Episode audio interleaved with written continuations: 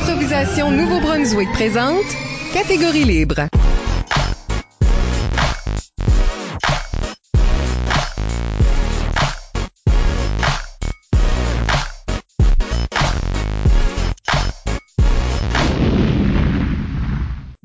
À un autre épisode de Catégorie libre, l'émission qui vise à enregistrer des entretiens avec les improvisateurs et les improvisatrices du Nouveau-Brunswick pour faire un survol de leur carrière et de leur démarche artistique, mais aussi débattre les grandes questions qui entourent le jeu de l'improvisation. Au microphone, Isabelle Gauguin et à mes côtés, mon co-animateur, Michel Albert. Présent. Catégorie Livre est une production d'improvisation Nouveau-Brunswick que vous pouvez écouter en version podcast sur Apple Podcasts ou Spotify ou avec diaporama sur YouTube. Notre invité aujourd'hui est Daniel Put-Wallet. Oui, issu du comité d'impro de l'école Mathieu Martin à Dieppe, Daniel Wallet fait son entrée dans la Ligue d'improvisation du campus universitaire de Moncton, la LICUM, en 99 et il reste jusqu'en 2005, devenant membre de l'équipe étoile de l'université en cours de route et mettant son nom sur la Coupe universitaire à l'occasion de sa victoire en 2004. Pendant ce temps, Daniel, ou Put pour les intimes, sert d'arbitre en chef euh, à la Ligue d'improvisation acadienne en 2004 et 2005, y perfectionnant le personnage d'arbitre élaboré qui change à chaque match qu'il avait introduit dans son travail avec le réseau secondaire. En plus d'arbitrer au tournoi secondaire à travers les années 2000, il sert aussi d'entraîneur aux équipes d'impro de Mathieu Martin et de Rogersville brièvement. Puis, départ pour Ottawa où il jouera avec la Lieu trois ans et participera à deux autres QI, soit comme joueur ou comme arbitre.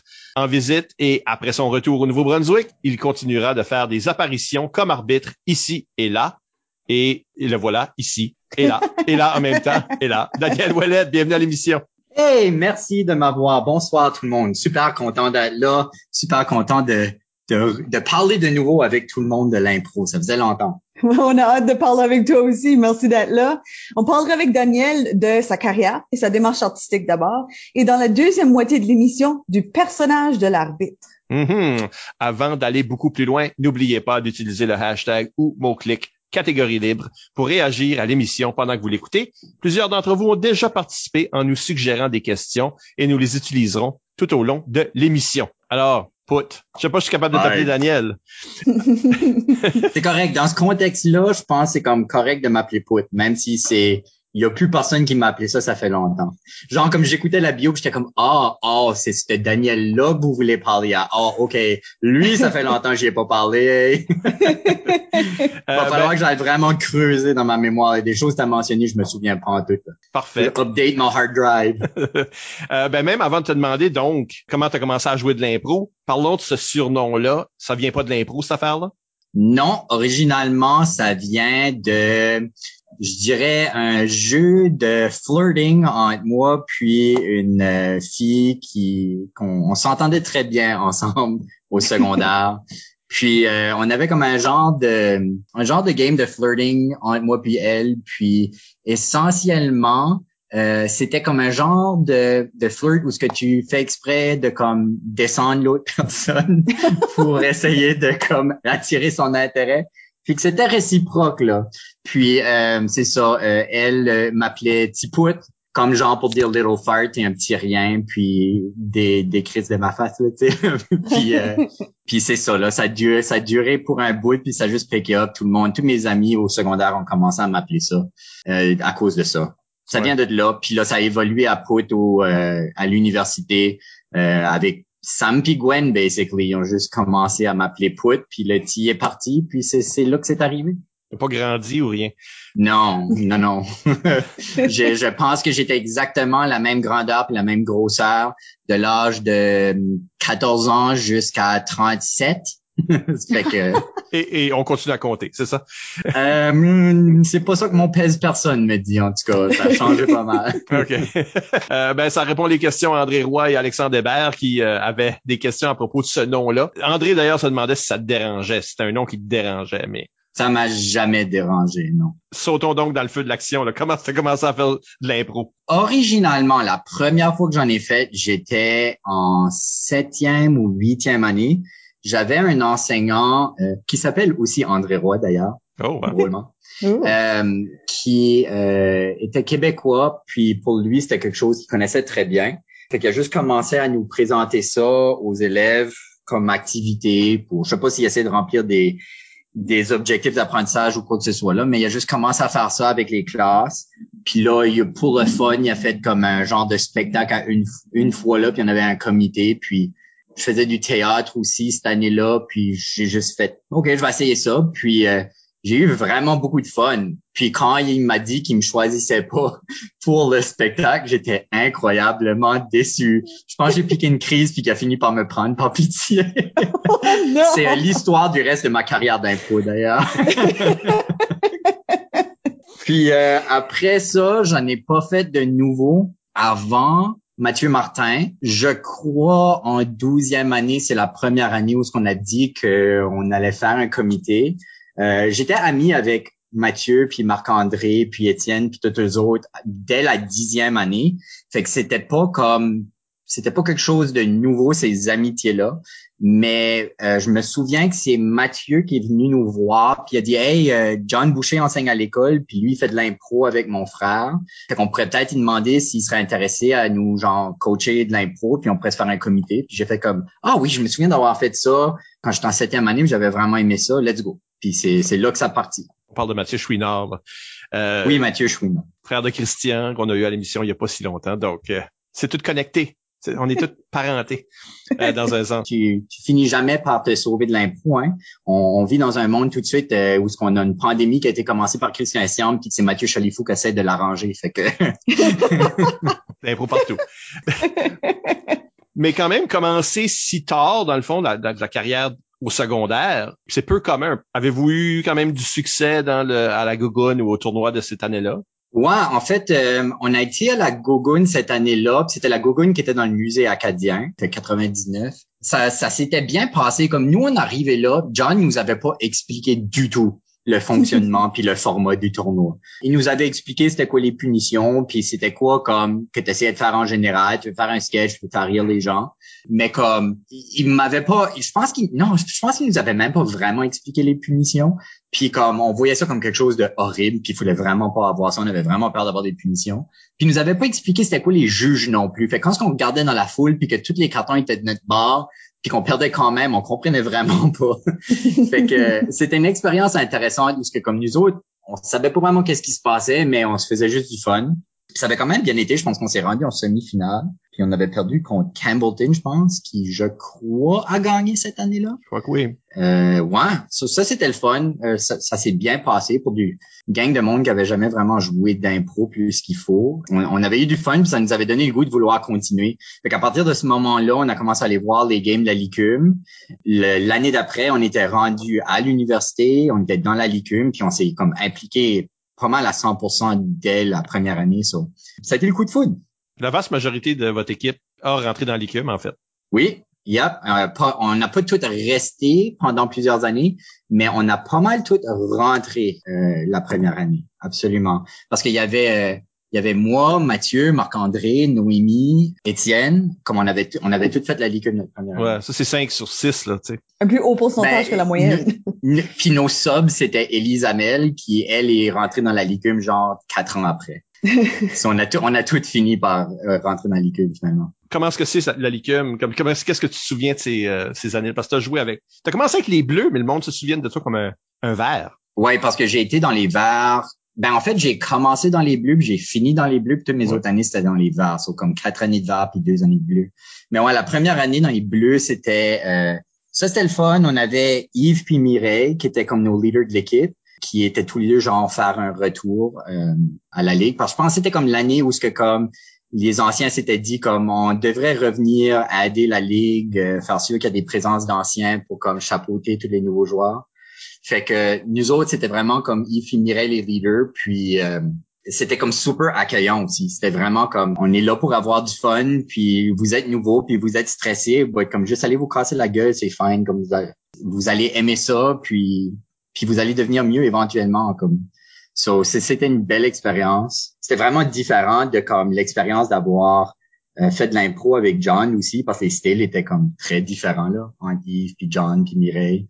Fait c'était le fun de voir comment ça peut être très différent. Puis les équipes aussi dans la licume étaient avaient vraiment des personnalités différentes. T'avais Bass Sam qui étaient dans les verts, puis les jaunes, je pense c'était comme André Roy qui était qui, qui prenait sa place surtout là-dedans. On avait vraiment comme il y avait vraiment des styles différents d'une équipe à l'autre, puis c'était comme tout le temps des bonnes parties. Il y avait toujours des bonnes impros parce qu'il y avait des joueurs solides dans cette ligue-là. Nous, on n'a pas eu la chance trop trop de comme prendre beaucoup de place parce qu'on n'était pas des joueurs solides puis tu sais ça faisait c'était juste notre deuxième année mais la ligue comme telle était incroyable c'était vraiment le fun. Files-tu que tu avais comme un style spécifique à ce moment-là de ta vie que tu avais comme un ça c'était ta vibe à ce moment-là moi, j'étais comme le joueur qui rentrait une fois par partie, peut-être deux fois. J'essayais de faire des catégories parce que je voulais me pousser. Je pense pas que j'avais nécessairement un style là, parce que je faisais pas assez d'impro comme moteur pour vraiment avoir la chance de me développer un style. Puis j'étais encore en train d'en apprendre tellement. Je suis pas sûr si c'est cette année-là. Je crois que oui, mais je m'étais fait inviter à participer à une pratique d'équipe étoile, comme je savais que j'allais pas faire l'équipe mais j'avais été invité juste pour voir c'était quoi. Puis comme c'est là que j'avais je pense vraiment compris que comme il y avait des gens qui prenaient ça vraiment au sérieux puis qui vraiment réfléchissaient à les différentes théories d'impro puis les philosophies d'impro. Fait comme ça m'a vraiment ouvert les yeux que c'était beaucoup plus que ce que je pensais que c'était. Ça c'était motivant? Oui, oui, oui, j'ai trouvé ça vraiment motivant. Puis toutes les discussions à l'osmose aussi, comme après les matchs, tout le monde s'assoyait autour des tables, prendre une bière, jaser de qu'est-ce qui avait bien été, qu'est-ce qui avait mal été, créer des amitiés. Tu sais, comme j'avais du monde comme Bob Gauvin qui m'achetait des bières, puis que j'étais comme ben voyons comme t'es qui, puis pourquoi tu m'achètes une bière comme je mérite pas ça, puis comme tu m'as donné un show à soir, fait que tu la mérites. fait c'était vraiment accueillant, puis c'était vraiment comme ça m'a vraiment permis de comprendre que c'était plus que juste un spectacle, puis c'était plus que juste une activité, c'était une communauté puis une culture. So, c'est comme j'ai dit, c'était coup de foot. Moi, je restais chaque lundi soir après les games, j'asais avec tout le monde, puis philosopher. Puis j'habitais avec Marc-André Sanson dans l'appartement dans ce temps-là, puis Étienne était toujours chez nous, puis Noémie puis Mathieu aussi. Fait qu'on on jasait d'impro là aussi, puis comme ça se continuait. Fait que comme c'est vraiment venu comme imbiber tous les aspects de notre vie. Quand est-ce que tu penses que ça débloque pour toi? Hmm. Je sais que le facteur qui a fait évoluer le plus mon jeu comme le genre de quantum leap de euh, performance, si tu veux, c'est quand j'ai juste décidé d'être confiant. Comme genre, je faisais souvent la joke que le huitième pilier ou le neuvième pilier de l'impro, c'était la confiance, genre. Mm. Parce que pour moi, ça a vraiment été ça. À un moment donné, j'ai juste dit, je suis juste un bon joueur. Je, je, suis capable de faire ceci, puis je suis capable de donner un bon spectacle. Puis je suis capable de rentrer faire moteur puis faire n'importe quoi. So j'ai juste décidé philosophiquement de juste dire oui à tout puis de pas même si je stressais puis j'avais de l'anxiété puis je m'inquiétais, je décidais de juste ignorer ces euh, pensées négatives là puis juste y aller. Euh, pour moi ça c'est qu'est-ce qui a le plus fait évoluer mon mon jeu parce qu'après ça j'étais capable de essayer des choses. Parce qu'avant, le problème, c'est que tu peux pas te développer en impro si tu rentres pas faire de l'impro. Fait que si tu rentres juste une fois par partie, puis que tu essaies pas des nouvelles choses, ben, tu vas pas te développer. Puis ça, c'est dur à faire quand t'as pas la confiance. Fait que si tu l'as pas, ben, faut au moins que tu fasses semblant de l'avoir. Puis pour moi, ça, ça a vraiment comme fait une switch qui a, cliqué dans ma tête.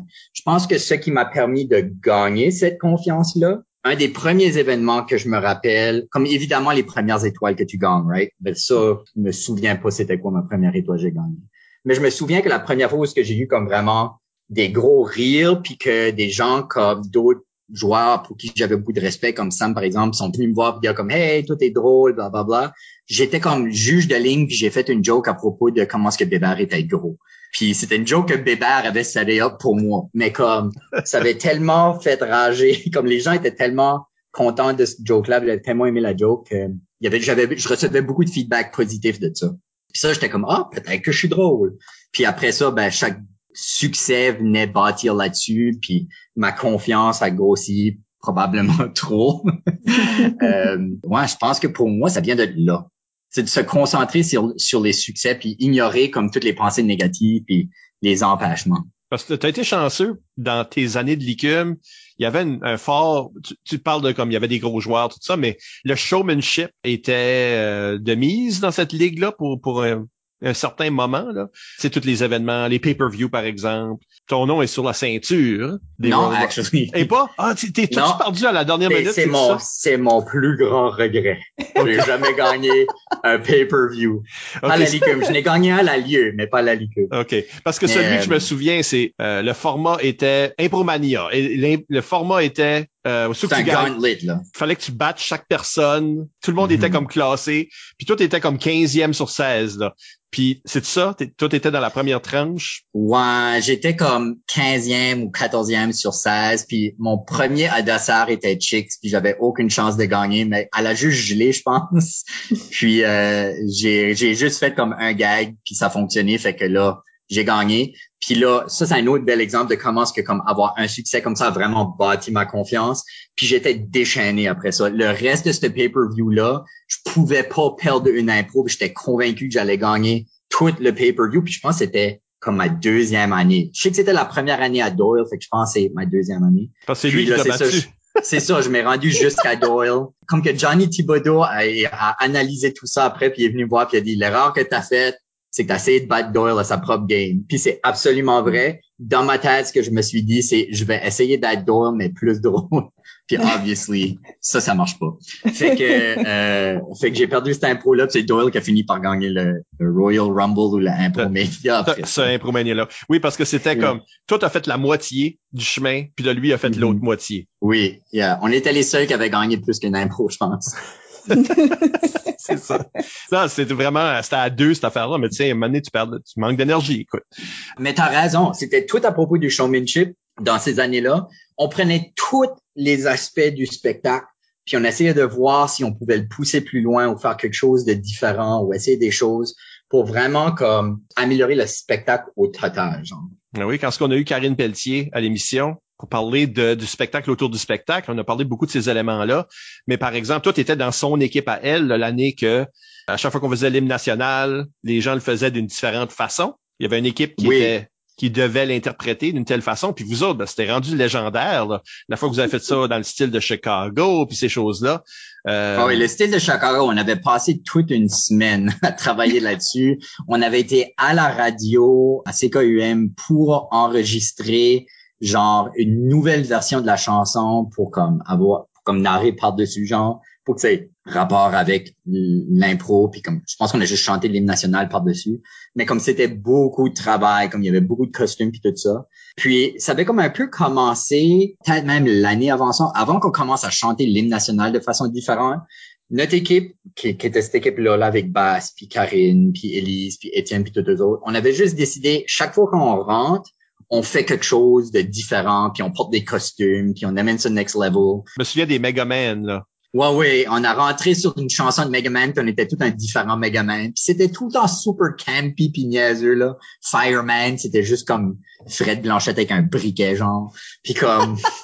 euh, on avait rentré comme les Ninja Turtles aussi, puis... Ouais, on faisait tout le temps comme quelque chose de différent chaque fois. Power Rangers, je pense, je sais pas.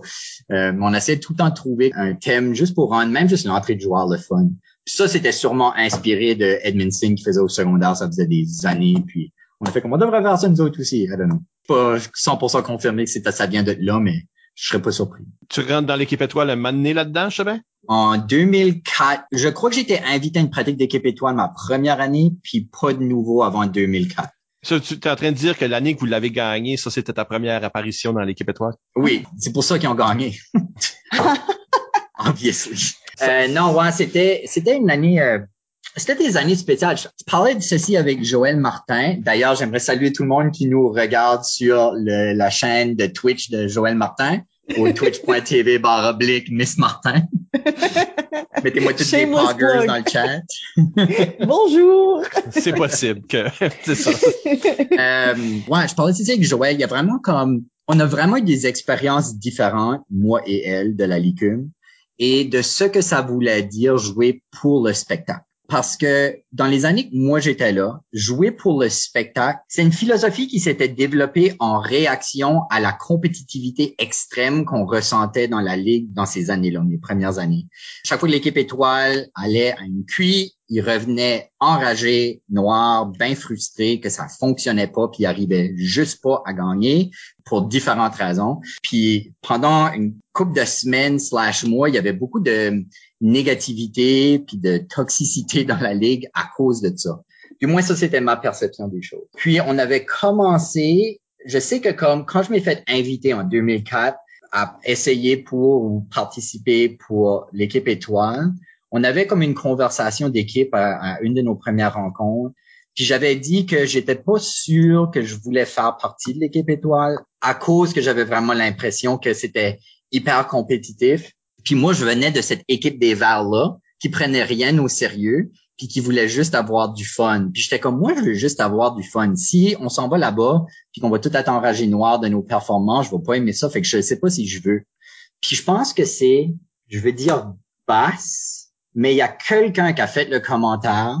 Regarde, c'est pas à propos d'avoir du fun, c'est pas à propos d'avoir de la compétition, c'est juste à propos d'offrir un bon spectacle. Est-ce qu'on peut juste pas tous se mettre d'accord que c'est ça qu'on cherche? Pour ceux qui veulent avoir du fun, si vous travaillez envers avoir un bon spectacle, puis que les gens aiment ça, vous allez aimer ça, vous allez avoir du fun. Ceux qui sont compétitifs, si vous voulez gagner, vous avez besoin de donner un bon spectacle. Ça, c'était comme le juste milieu qui avait réuni ces deux philosophies-là qui semblaient être à l'encontre une de l'autre pendant ces années-là de la vie C'est comme un peu comme ça que j'ai fini par dire comme, OK, oui, je veux participer, puis on s'est tous comme mis d'accord, on a tous fait la paix entre nous, puis on était tous après ça enlignés vers un même but. Fait que ça c'était une belle expérience. Mais comme Joël, elle, lorsqu'elle parle de jouer pour le spectacle, ça semble être quelque chose de différent. Comme pour elle, elle aime pas l'idée de jouer pour le spectacle, je suis pas sûr d'avoir complètement compris pourquoi, puis je laisserai les gens demander à Joël elle-même qu'est-ce que c'est, mais comme mon impression de la chose, c'est que comme pour elle jouer pour le spectacle, c'est comme mettre un standard ou qui rend ça trop difficile pour les joueurs ou irréaliste ou je suis pas sûr exactement qu'est-ce que c'est, mais c'est comme une pression qu'elle sent que les gens devraient pas avoir quand ils jouent, comme les gens devraient jouer pour eux-mêmes, puis pas pour qu'est-ce que les autres veulent, quelque chose comme ça. Mais euh, ça a été vraiment intéressant pour moi depuis que je suis sorti de la licume, en termes de conversation d'impro, la conversation que j'ai eue avec elle a été pour moi la plus comme nourrissante puis intéressante parce qu'il y a vraiment comme on parlait de la même chose mais on le voyait pas du tout de la même façon puis j'avais trouvé ça super intéressant. En tout cas, fait que oui, euh, équipe étoile, c'est arrivé à la fin. J'étais pas intéressé avant, je pense pas qu'il était intéressé dans moi avant ça non plus, mais dans mes deux dernières années de la licume, c'est les deux années que j'étais dans l'équipe étoile. Puis cette cuit là, c'était ici? Vous l'avez gagné à C'est pour ça qu'il l'a gagné, ça c'est la ben vraie raison. Ça, compte pas. c'était pas moi. C'était pas c'était pas moi, c'était c'était euh, parce que c'était à Moncton. C'est-tu un peu toi? Euh hmm, je sais pas, je pense que j'ai j'ai joué des bonnes impros, j'ai j'ai gagné presque toutes les impros que j'ai jouées, mais j'ai pas du tout porté l'équipe là, tu sais comme ça c'était la cuit à puce, comme c'est pas mal puce qu'à tout fait. Euh, ça, c'est à mon avis, là. Ouais, d'autres mondes se disent André, d'autres mondes se disent André, ouais. Mais, mais moi, je crois que c'était la QI à puce qui jouait seulement pour remplacer Étienne qui s'était bossé le genou. Fait que c'était comme une heureuse coïncidence pour l'équipe que Étienne se blesse. Mais euh, à mon avis, c'était c'était vraiment Puce qui a porté l'équipe et qui a gagné la QI. Ma contribution, j'étais, je crois, constant. J'ai pas rien fait de mal. Puis côté moral, je pense, aider le moral de l'équipe, euh, je crois que ça a été ça ma grosse contribution, parce qu'on a eu une discussion dans les loges juste avant la finale, où que tout le monde a juste comme réalisé à un moment donné, hey, on s'en va jouer la finale de la QI, puis il n'y a pas un nous qui est comme vraiment stressé tout de suite. On était en train de jouer au soccer dans les loges, puis on riait, puis on jasait même pas d'impro, puis on avait juste du fun, puis on a juste fait comme si c'était weird, ça, ça devrait pas être ceci, il me semble, on est content que ça l'est. Puis euh, je crois que ça, ça a rapport avec le fait que j'étais tellement allergique au stress, puis l'anxiété, puis la compétitivité que j'essayais de changer le sujet le plus souvent possible. Ça, puis euh, plus même chose. plus aussi, était juste comme là pour du fun. Fait que c'était une fun expérience pour ça. Puis euh, je crois que euh, si je me souviens bien, le catégorie libre avec André, André, là je vais le lancer sous l'autobus là, c'est parce que c'est un menteur. oh, drama.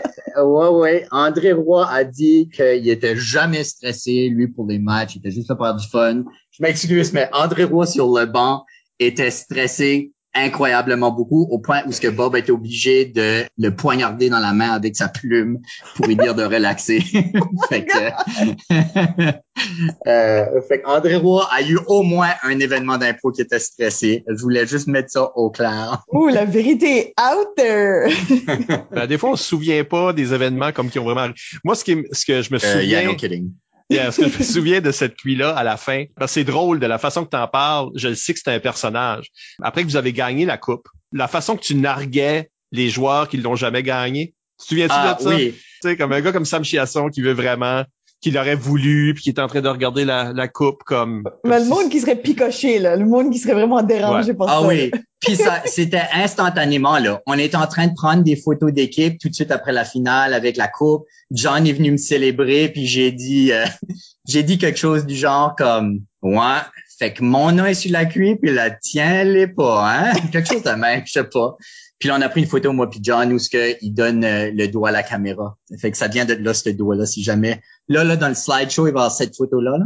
Non, mais je Puis sais euh, pas, je l'ai vous pas, allez je comprendre d'où- d'où ça vient. Ouais, non, je me sens mal pour des joueurs légendaires comme comme Sam par exemple qui a essayé pendant tellement longtemps puis qui la mérite tellement mieux que beaucoup de gens qui sont là. Puis ça a juste pas pu arriver pour lui malheureusement, mais c'est j'espère qu'il voit pas ça comme évidemment c'est c'est un regret là comme tu veux avoir ton sur la cuisse, mais j'espère qu'il qu'il voit pas le fait que son nom est pas sur la cuisse comme une mesure du du joueur qu'il est parce que comme clairement il, il mérite ça. Puis je veux dire, la majorité du temps, c'est juste, c'est les variables, c'est plus le contexte du tournoi plus que Absolument. Fait Yeah, que yeah. c'est pas un commentaire nécessairement ça sur Non. soi. C'est tout hors de Mais oui. contrôle. là. Mais oui, dire oui, mais moi, mon nom est sur la cuisse, je l'ai utilisé souvent. à chaque fois qu'il y avait un argument puis que euh, j'allais le perdre, je disais juste ouais, mais moi, mon nom est sur la cuisse, puis ça finissait là. Mic drop. As-tu pu garder euh, ça aller en la deuxième cuite que t'es allé, le, ce côté-là, que c'est pas compétitif, etc. euh, comme Ah, cette atmosphère-là, hmm. tu peux durer? Ça, c'est une bonne question. Mes souvenirs de la cuite d'après qui était à Ottawa, c'était toutes les niaiseries puis le social. Parce qu'il y avait énormément plus de social avec les autres équipes cette année-là. Beaucoup de intermingling, surtout avec l'équipe d'Ottawa. Euh, on, a passé beaucoup de temps avec eux autres. La cuite comme telle, ben, on a perdu en demi-finale par comme un point ou quelque chose de même. Puis on l'avait pris dur, là. On a resté silencieux pendant longtemps. Puis euh, on est parti après ça vers Moncton. On a pris la route, puis on n'a pas parlé pour un bout.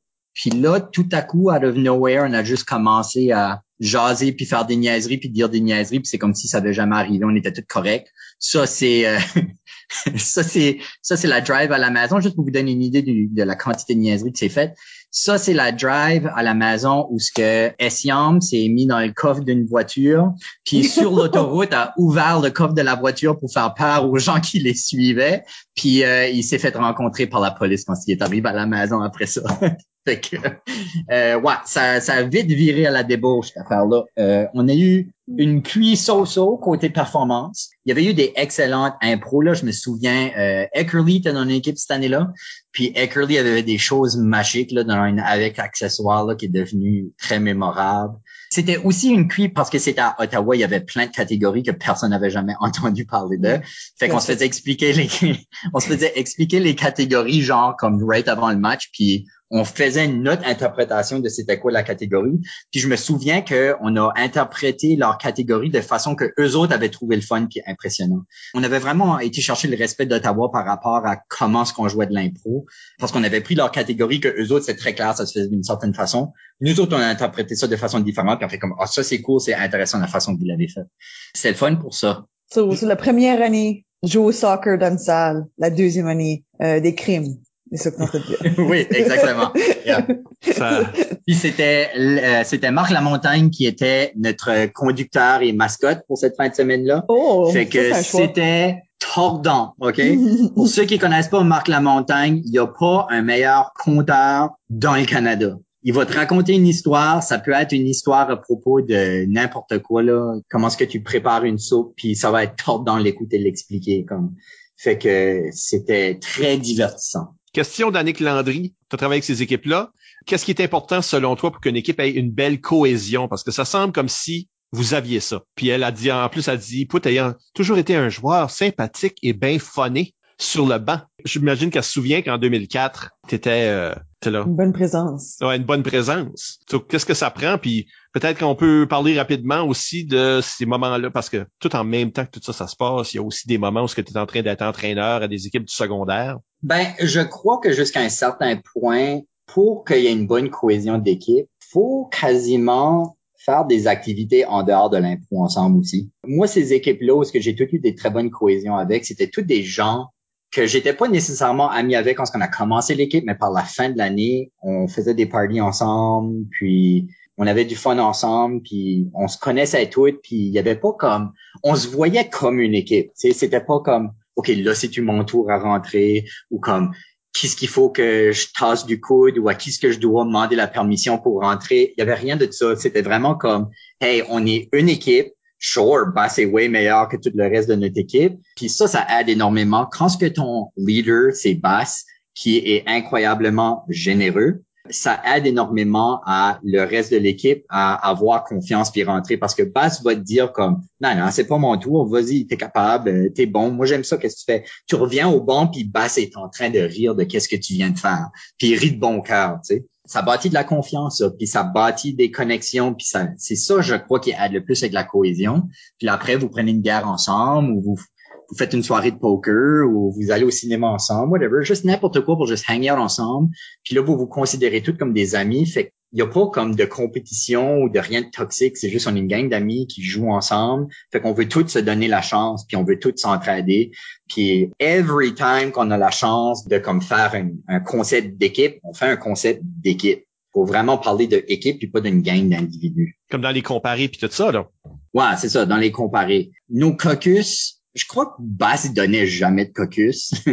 so, comme autant qu'il était comme le leader d'équipe puis le, le, meilleur joueur de l'équipe, c'est pas lui qui trouvait les idées. Soit il rentrait puis on n'avait pas d'idée puis c'était correct parce qu'il rentrait ou on est en comparé, puis là, euh, comme quelqu'un comme Étienne aurait sorti un concept vraiment comme out of nowhere, puis on est on est juste tout en train de rire de l'idée du concept, puis on est comme ok, on va tout rentrer faire ça, puis euh, c'était pas comme une question de qui qui rentre, c'était juste comme très clair, comme tous les concepts qu'on sortait avec, c'était des concepts d'équipe. On voulait tout rentrer ensemble. Si c'est une approche que tu as amenée avec toi quand tu es devenu coach au secondaire? Ben, mes années de coach au secondaire, c'était plus avant ça, actually. Actually, c'est quand même drôle parce que comme ma bio, on parle pas that much, mais moi, je pense que la partie de l'impro où que j'ai passé le plus de temps, c'est peut-être au secondaire.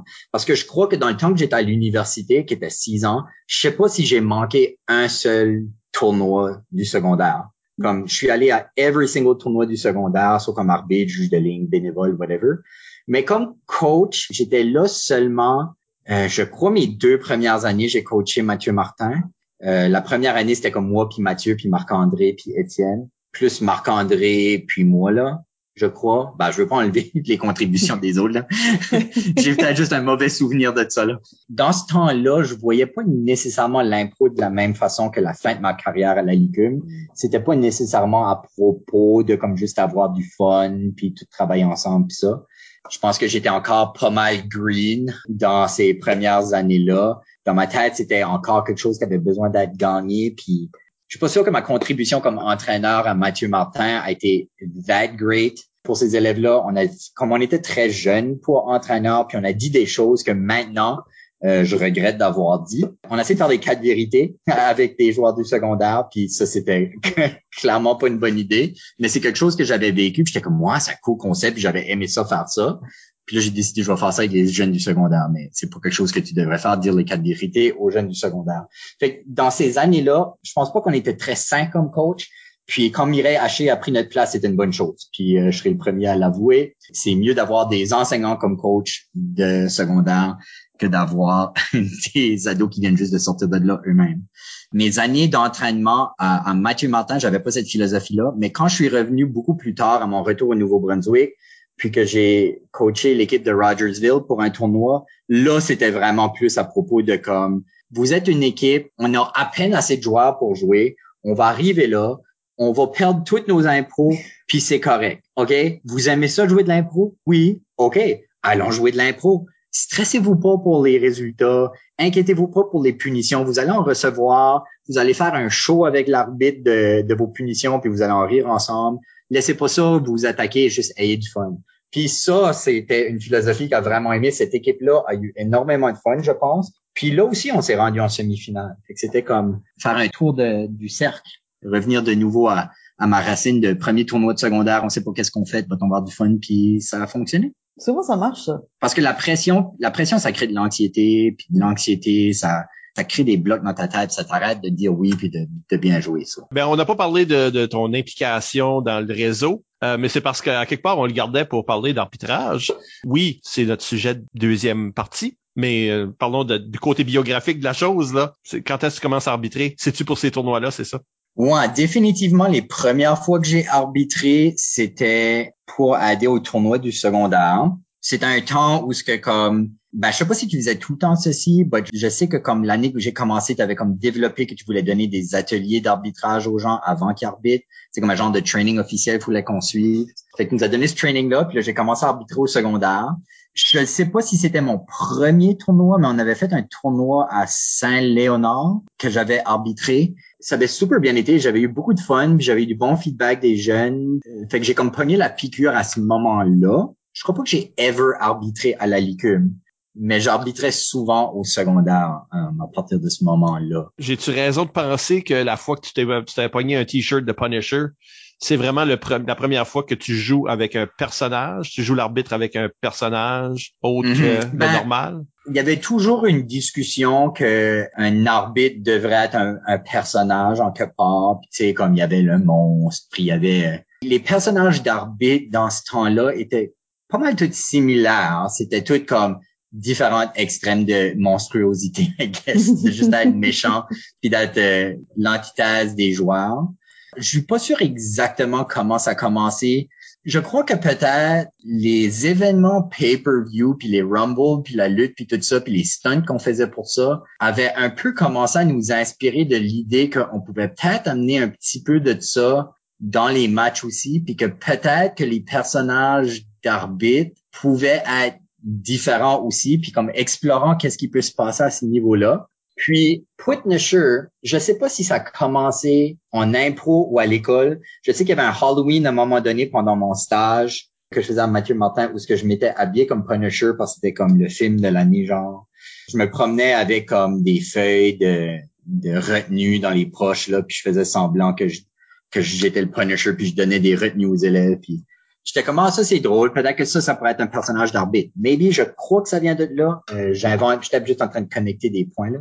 Mais ouais, j'étais comme, OK, ça pourrait peut-être être le fun d'arbitrer avec, euh, avec un chandail de Punisher puis faire semblant que je donne des punitions parce que je suis un super, un anti-héros. Puis je pense que ça peut-être commencé de là.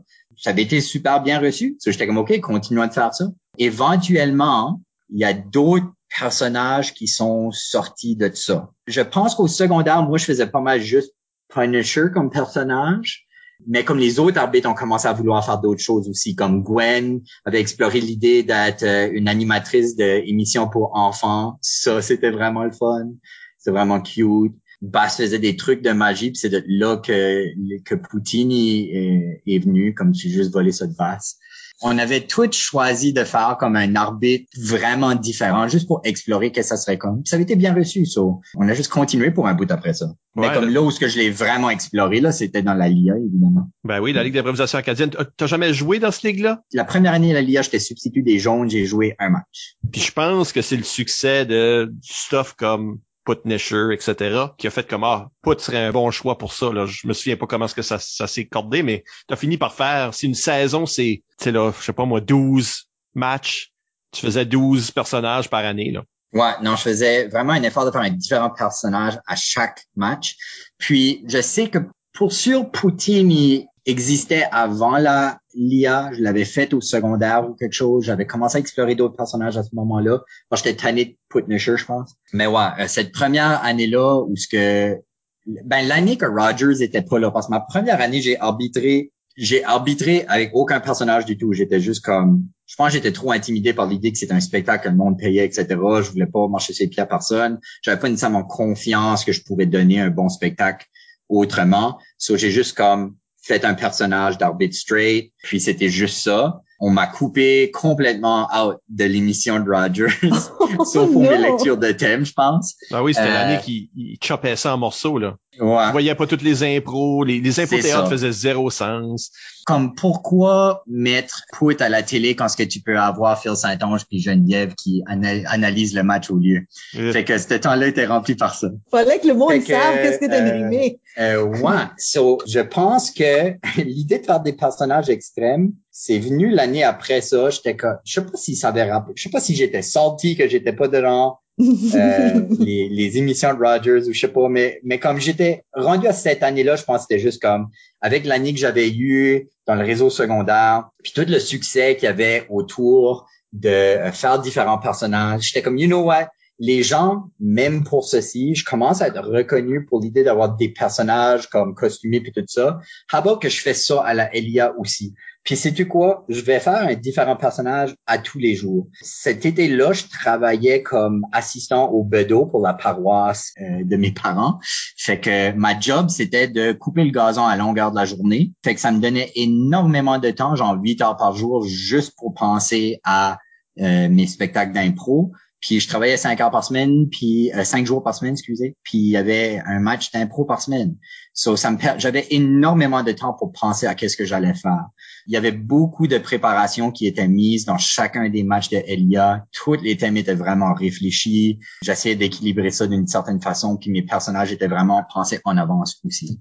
So, j'ai mis beaucoup de temps et d'efforts dans ces spectacles-là. Puis la première année, je pense que c'était un incroyable succès. La LIA cette année-là, moi je crois que c'était la meilleure année de la LIA. J'imagine que c'est pas tout le monde qui est d'accord avec ça. Ça le comble pas mal à tous les soirs, puis il y avait vraiment des bonnes réactions à tout ce qui se passait dans le spectacle. Puis euh, c'était une belle euh, dynamique entre moi et les joueurs. Mais c'est venu avec beaucoup d'efforts. Il y avait pas beaucoup de choses là-dedans qui étaient improvisées de ma part. C'est pour ça que j'étais arbitre et pas joueur, je pense. Y a-tu quoi que ce soit de ça que t'amènes avec toi? À la LIE? À l'Université d'Ottawa, c'est quoi? Tu fais une maîtrise? Tu fais d'autres choses? J'avais été à Ottawa puis j'enseignais à Gatineau. Puis j'aimais, comme j'ai eu vraiment une mauvaise expérience à enseigner ma première année à Gatineau, des élèves qui mettaient leur pupitre en feu puis tout ça, puis ça m'avait vraiment découragé. J'avais comme d'autres intérêts. J'étais vraiment intéressé par les rêves, puis les rêves lucides, puis le sommeil. Je me suis dit, ça serait le fun de comme retourner aux études pour faire de la recherche là-dedans. Je voulais devenir un chercheur dans ces domaines-là. So, euh, j'ai essayé de rentrer au doctorat en psychologie, puis ils m'ont dit euh, non, t'as t'as juste un bac en éducation, loser. Euh, fait que j'ai dit OK, je vais rentrer en maîtrise. Puis ils ont dit euh, non, t'as juste un bac en éducation, loser. On va même pas reconnaître tes cours qui sont exactement pareils comme ceux de psycho, parce que c'est des cours en éducation, gross.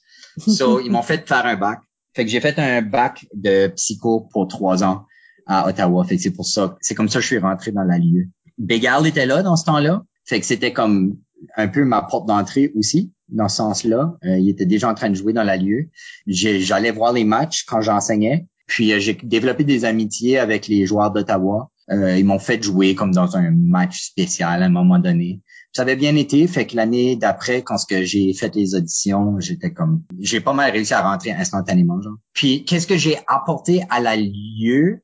J'ai pas arbitré, so j'ai pas apporté comme les personnages d'arbitre puis tout ça à la lieu, mais il y avait énormément parce que avec moi puis Elise puis Bégal qui étaient dans la ligue, puis il y avait Justin Guitare aussi à un moment donné, quelqu'un d'autre me semble. Il y avait énormément de conversations à propos de comment est-ce qu'on fait de l'impro à Moncton versus comment fait de l'impro à Ottawa. Puis qu'est-ce qu'on peut aller chercher de l'un et de l'autre pour juste améliorer l'expérience à tout le monde dans le processus? Des fois, il y avait des frictions. Quand ce que je parlais des, des sept piliers, par exemple, il y a certaines personnes qui ont vraiment mal réagi parce qu'ils ils voulaient pas parler philosophie puis théorie de l'impro. Puis ils étaient comme, ben voyons donc, culture, c'est quoi l'utilité de ça? Qu'est-ce que ça va me donner en impro de lire des livres?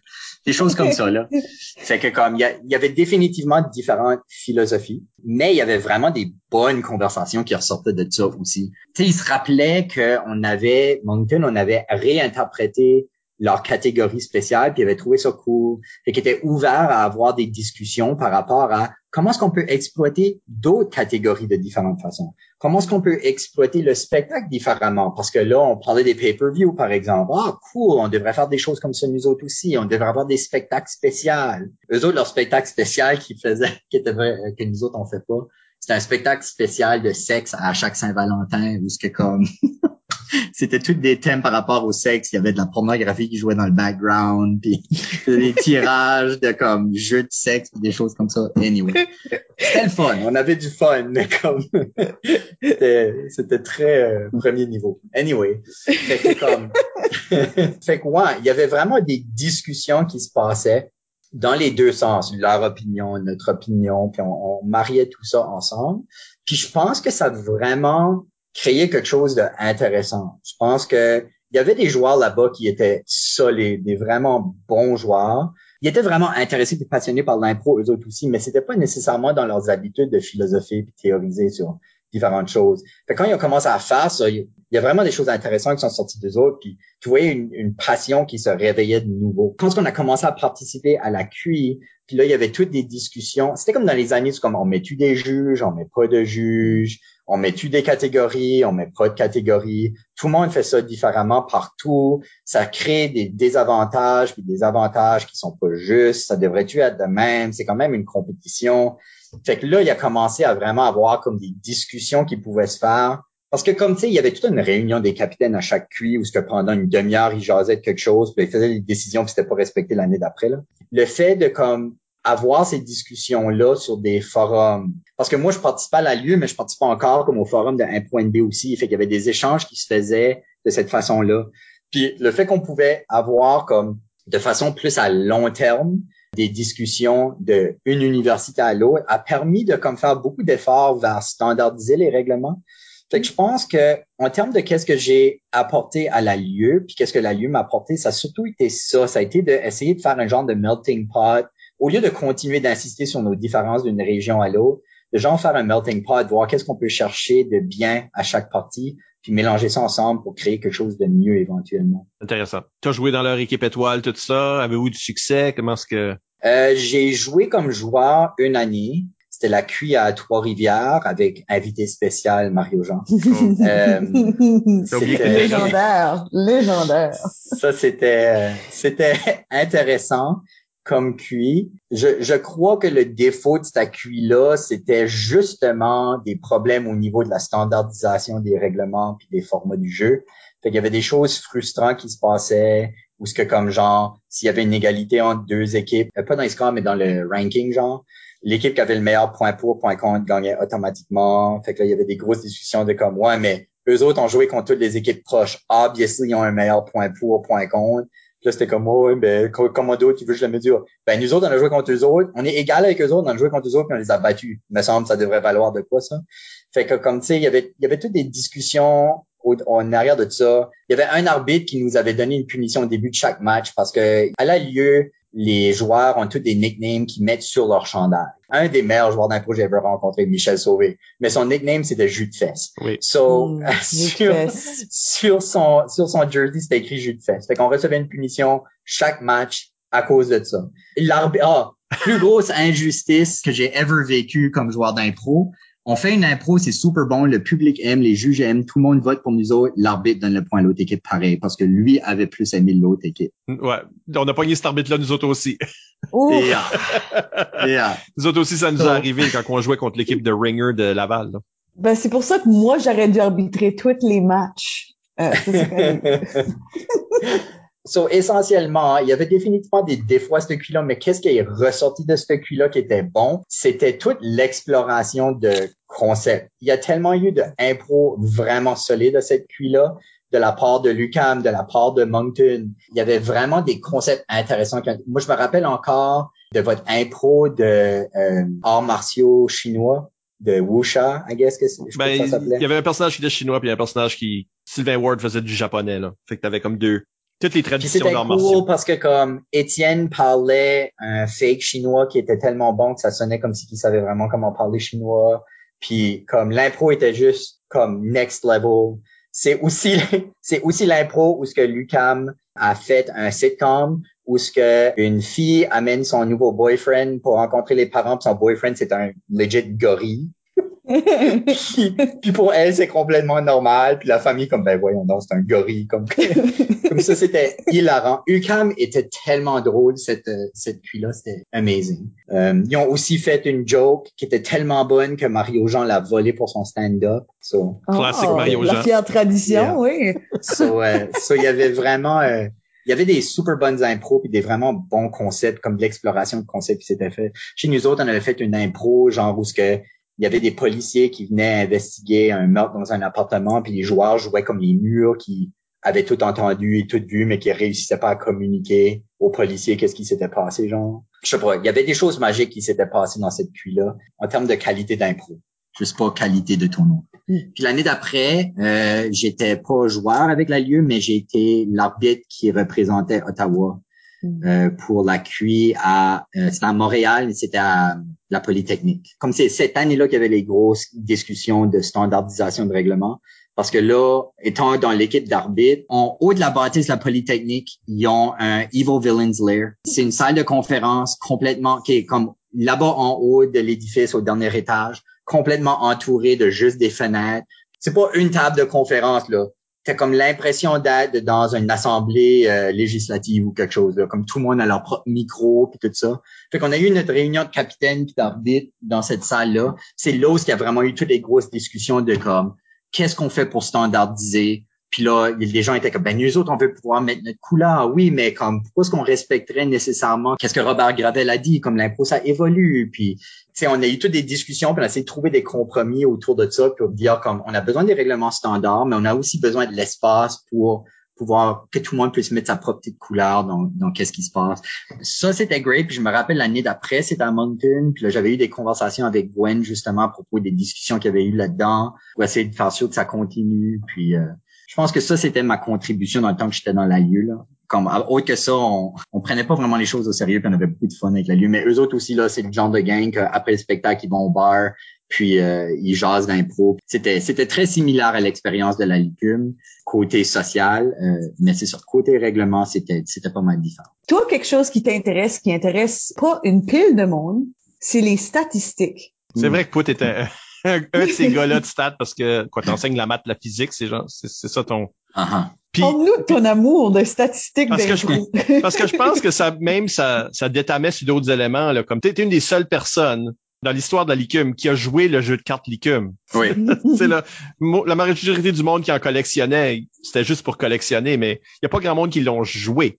Toi, oui, mais c'est parce qu'il y a une question de chiffres. Donc, je pense que ça fait ben, partie de ta tête de statisticien. Toujours aimé les jeux en général, comme juste anything qui est ludique. Je trouve que comme ça a une puissance incroyable dans les apprentissages, puis ça me motive énormément. Mon amour pour les maths, ça a commencé probablement quand j'étais vraiment jeune.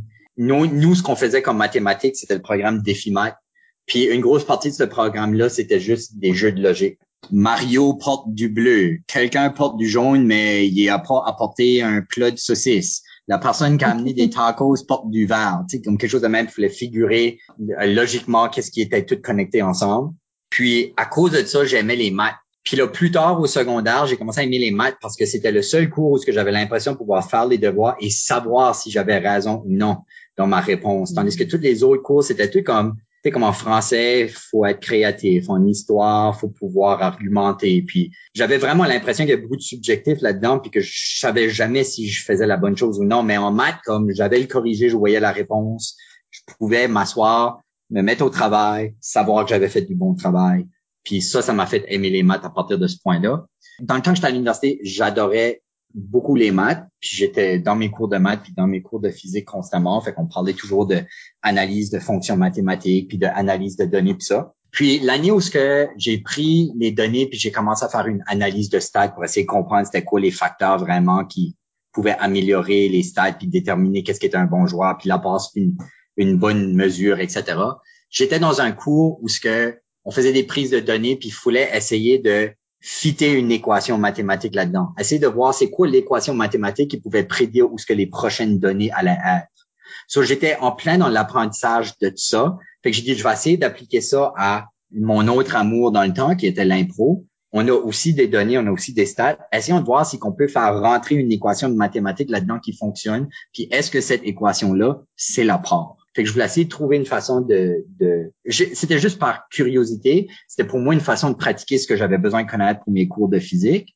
Puis en même temps, ben ça m'intéressait énormément de savoir, comme tu sais, on utilise les maths dans la légume, mais ça fait-tu du sens, les stats? Qu'on prend? La passion est venue de là. J'ai trouvé ça super fun, les résultats que ça donnait, puis puis de voir que l'apport était actually pretty good à représenter notre opinion de qu'est-ce qu'était un bon joueur. Mais aussi, comme, autant que j'aime les stats, j'étais pas comme un gars à stats. Les gens qui regardent des sports puis qui sont capables de tout mémoriser les stats de tous les joueurs, là, comme Rémi Goupil, là, euh, ou comme Johnny Thibodeau faisait ça aussi beaucoup pour les stats de la licume, comme il était, il, analysait les stats à tout le monde, il regardait les apports, il était comme toi, t'as tel nombre de punitions, bla bla bla. Je regardais pas vraiment les stats à ce niveau-là. Comme j'étais pas particulièrement intéressé à savoir comme qui ce qui avait beaucoup d'étoiles par partie et des affaires de même. Je le savais, c'était qui les joueurs que je trouvais qui étaient bons, puis que j'appréciais, puis c'était pas les stats qui allaient me faire changer d'idée par rapport à ça. J'aimais juste comme travailler avec les chiffres puis les analyser. Le temps nous presse, fait que euh, je pense qu'on devrait aller dans les questions éclairs. Commençons avec une question de, de Annick Landry qui dit Étant un joueur qui a grandement utilisé le chandail de joueur comme accessoire, sans être fait coller comme joueur qui utilise ton chandail trop, As-tu des conseils à donner au monde qui veut bien l'utiliser? le chandail fait une excellente perruque et pas des très bons pantalons. Excellent. je m'ai jamais vu moi-même comme un joueur qui savait vraiment nécessairement bien utiliser le chandail. Je suis pas sûr de ce qu'Annick pense ça, pour être honnête. Fait que je suis pas sûr exactement quoi répondre. Ben, peut-être que cette impression-ci qu'Annick Landry a est mieux. Elle demande, de ce que je me souviens, tu semblais beaucoup aimer l'intervention du troisième joueur dans une impro. C'est quoi l'importance de ce troisième joueur pour toi? Et c'est-tu même vrai? Oui, ça, je dirais que c'est vrai. Ça m'a pris du temps avant de commencer à aimer être moteur. Là où j'ai commencé à être moteur, c'est après qu'on a suivi un atelier, justement avec toi, Mike, où ce que tu disais comme, t'as pas besoin de tout décider qu'est-ce est ton personnage dans le caucus. Je tu vas prendre une position puis laisse la position t'inspirer. C'est comme genre euh, personnage zen, là. Quand on a commencé à avoir des exercices là-dessus, là, ça, je trouvais ça fun. J'étais comme, oh, OK. Oui, je vais faire ça. J'ai commencé à rentrer moteur plus souvent. Puis dans ma dernière année à la Licume aussi, euh, j'étais dans une équipe où il y avait pas beaucoup de joueurs qui voulaient rentrer souvent, so j'ai fini par jouer comme toutes les impros. Fait que là, j'ai joué moteur beaucoup, mais c'est vrai que j'ai toujours plus aimé être le troisième joueur. J'aime ça m'asseoir sur le banc, regarder les autres jouer, puis essayer de m'imaginer les différentes directions dans lesquelles ça va, essayer de voir lesquelles de ces directions-là qui pourraient être plus intéressantes, puis rentrer, essayer d'influencer le jeu pour qu'il aille dans une de ces directions-là, genre. Fait que pour moi, le rôle du troisième joueur, c'est un peu ça. C'est quelqu'un qui regarde l'impro de l'extérieur, puis qui peut venir communiquer ceci, c'est les parties qui sont bonnes. Jouons là-dessus, travaillons là-dessus. Puis la façon de le faire, ben, c'est évidemment pas juste de rentrer puis dire comme hey vous devriez faire ça mais d'essayer de comme rentrer un personnage qui les dirige vers cette direction là c'est ça que j'aimais faire puis souvent ça impliquait une bonne joke que j'avais pensé à puis que je voulais essayer de trouver une façon de rentrer aussi. Alexandre Hébert demande qu'est-ce que l'improvisation t'a enseigné pour ton métier de prof et vice versa. Ben mon métier de prof m'a pas beaucoup influencé pour mon impro parce que j'en ai pas vraiment fait depuis que j'enseigne. Mais euh, le contraire, comme je ne peux pas mesurer à quel point l'impro a énormément aidé ma, ma job au complet, c'est de l'impro. Il y a des profs qui ont besoin d'avoir chaque minute de leur cours de préparer en avance, puis savent exactement qu'est-ce qu'ils vont dire à chaque moment. Sauf que là, tu tombes constamment dans des pièges, qu'il y a des questions qui t'es posées que tu sais pas quoi faire, ou euh, il y a un matériel qui fonctionne pas, comme ton projecteur fonctionne pas. Oh non, qu'est-ce que je fais? Je vais annuler le cours. Fait qu'il y a plein de situations comme ça, je sais pas, une pandémie, l'enseignement en virtuel peut-être, euh, ce genre de choses qui te forcent à t'adapter. Puis comme l'impro, c'est juste ça constamment, c'est de dire oui à qu'est-ce qui se passe, puis de trouver une façon d'en profiter. Une chose que ça fait aussi côté euh, carrière, j'ai jamais été à une entrevue pour une job puis pas eu la job. Hmm. je crois que euh, l'impro est principalement responsable pour ça. Une entrevue pour un, un poste, c'est quelque chose qui est stressant, qui crée de l'anxiété. Mais comme j'expliquais à tantôt, même si je le ressens, ce stress-là, cette anxiété-là, je le pousse en arrière, puis je rentre dans la salle comme si je suis complètement confiant puis que j'ai déjà la job. Puis les gens réagissent vraiment bien à ça. C'est pas juste le travail non plus, comme juste des situations de tous les jours. Pour être social avec les gens, quand ce que je vais euh, avec mon épouse en quelque part pour un événement social, puis moi je connais pas personne là, puis elle a connaît tout le monde, c'est quand même moi qui finis par parler avec tout le monde. C'est que je veux dire comme j'arrive là puis je m'intéresse aux autres, puis j'essaie de faire sortir des histoires puis jaser, puis c'est juste parce que l'impro m'a permis de développer une confiance qui est un outil indispensable dans tous les aspects de ma vie. En parlant d'enseignants, voici une question d'Yves Doucette, un de tes collègues, provincialement parlant. Euh, il dit, si tu pouvais recommencer ta carrière d'improvisateur aujourd'hui, que ferais-tu différemment ou, dans le fond, de la même façon? Je pense que j'essaierais moins de faire de blagues aux dépens des autres. Mon plus grand regret comme joueur d'impro, puis ceci, c'est comme, je sais pas, je me mets beaucoup de blâme sur ceci parce que chaque fois que je fais des choses que je considère après ça mal ou qui ont été blessantes, je me mets énormément de blâme là-dessus, puis je m'en veux pendant longtemps, je reviens jamais de ces choses-là. So, il y a une partie de ça, de ma réponse qui vient de là. Mais comme dans le temps qu'on faisait de l'impro, tu sais, t'es jeune, il y a beaucoup d'alcool impliqué, t'es dans un écosystème où ce que tout le monde essaie d'être drôle, puis souvent, ces jokes-là sont au dépôt de d'autres gens, au dépend de d'autres gens. Puis je pense que j'ai dit plusieurs choses dans ma carrière d'impro qui a probablement blessé des gens.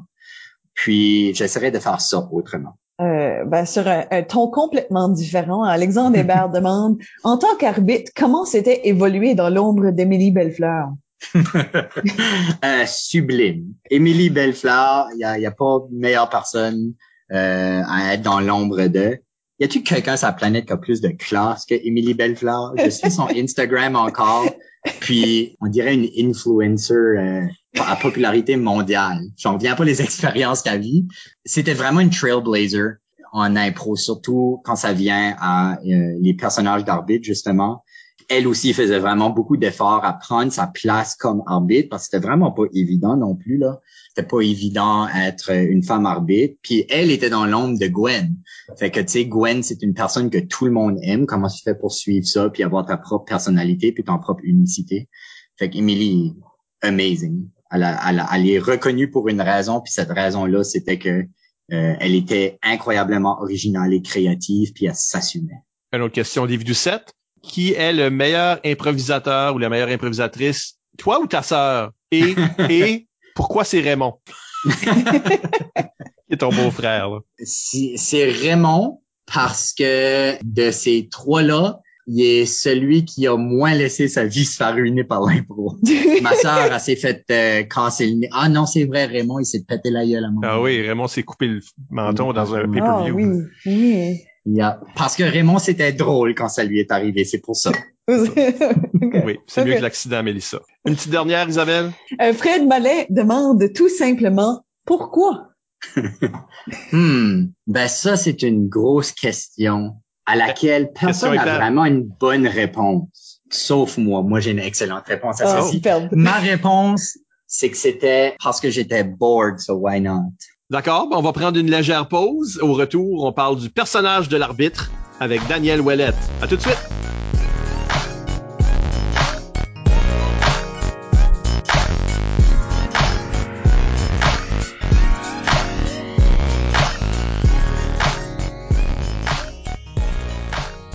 On est de retour. Michel Albert au microphone avec Isabelle Gauguin. Allô? Et Daniel Put Ouellette, notre invité lui.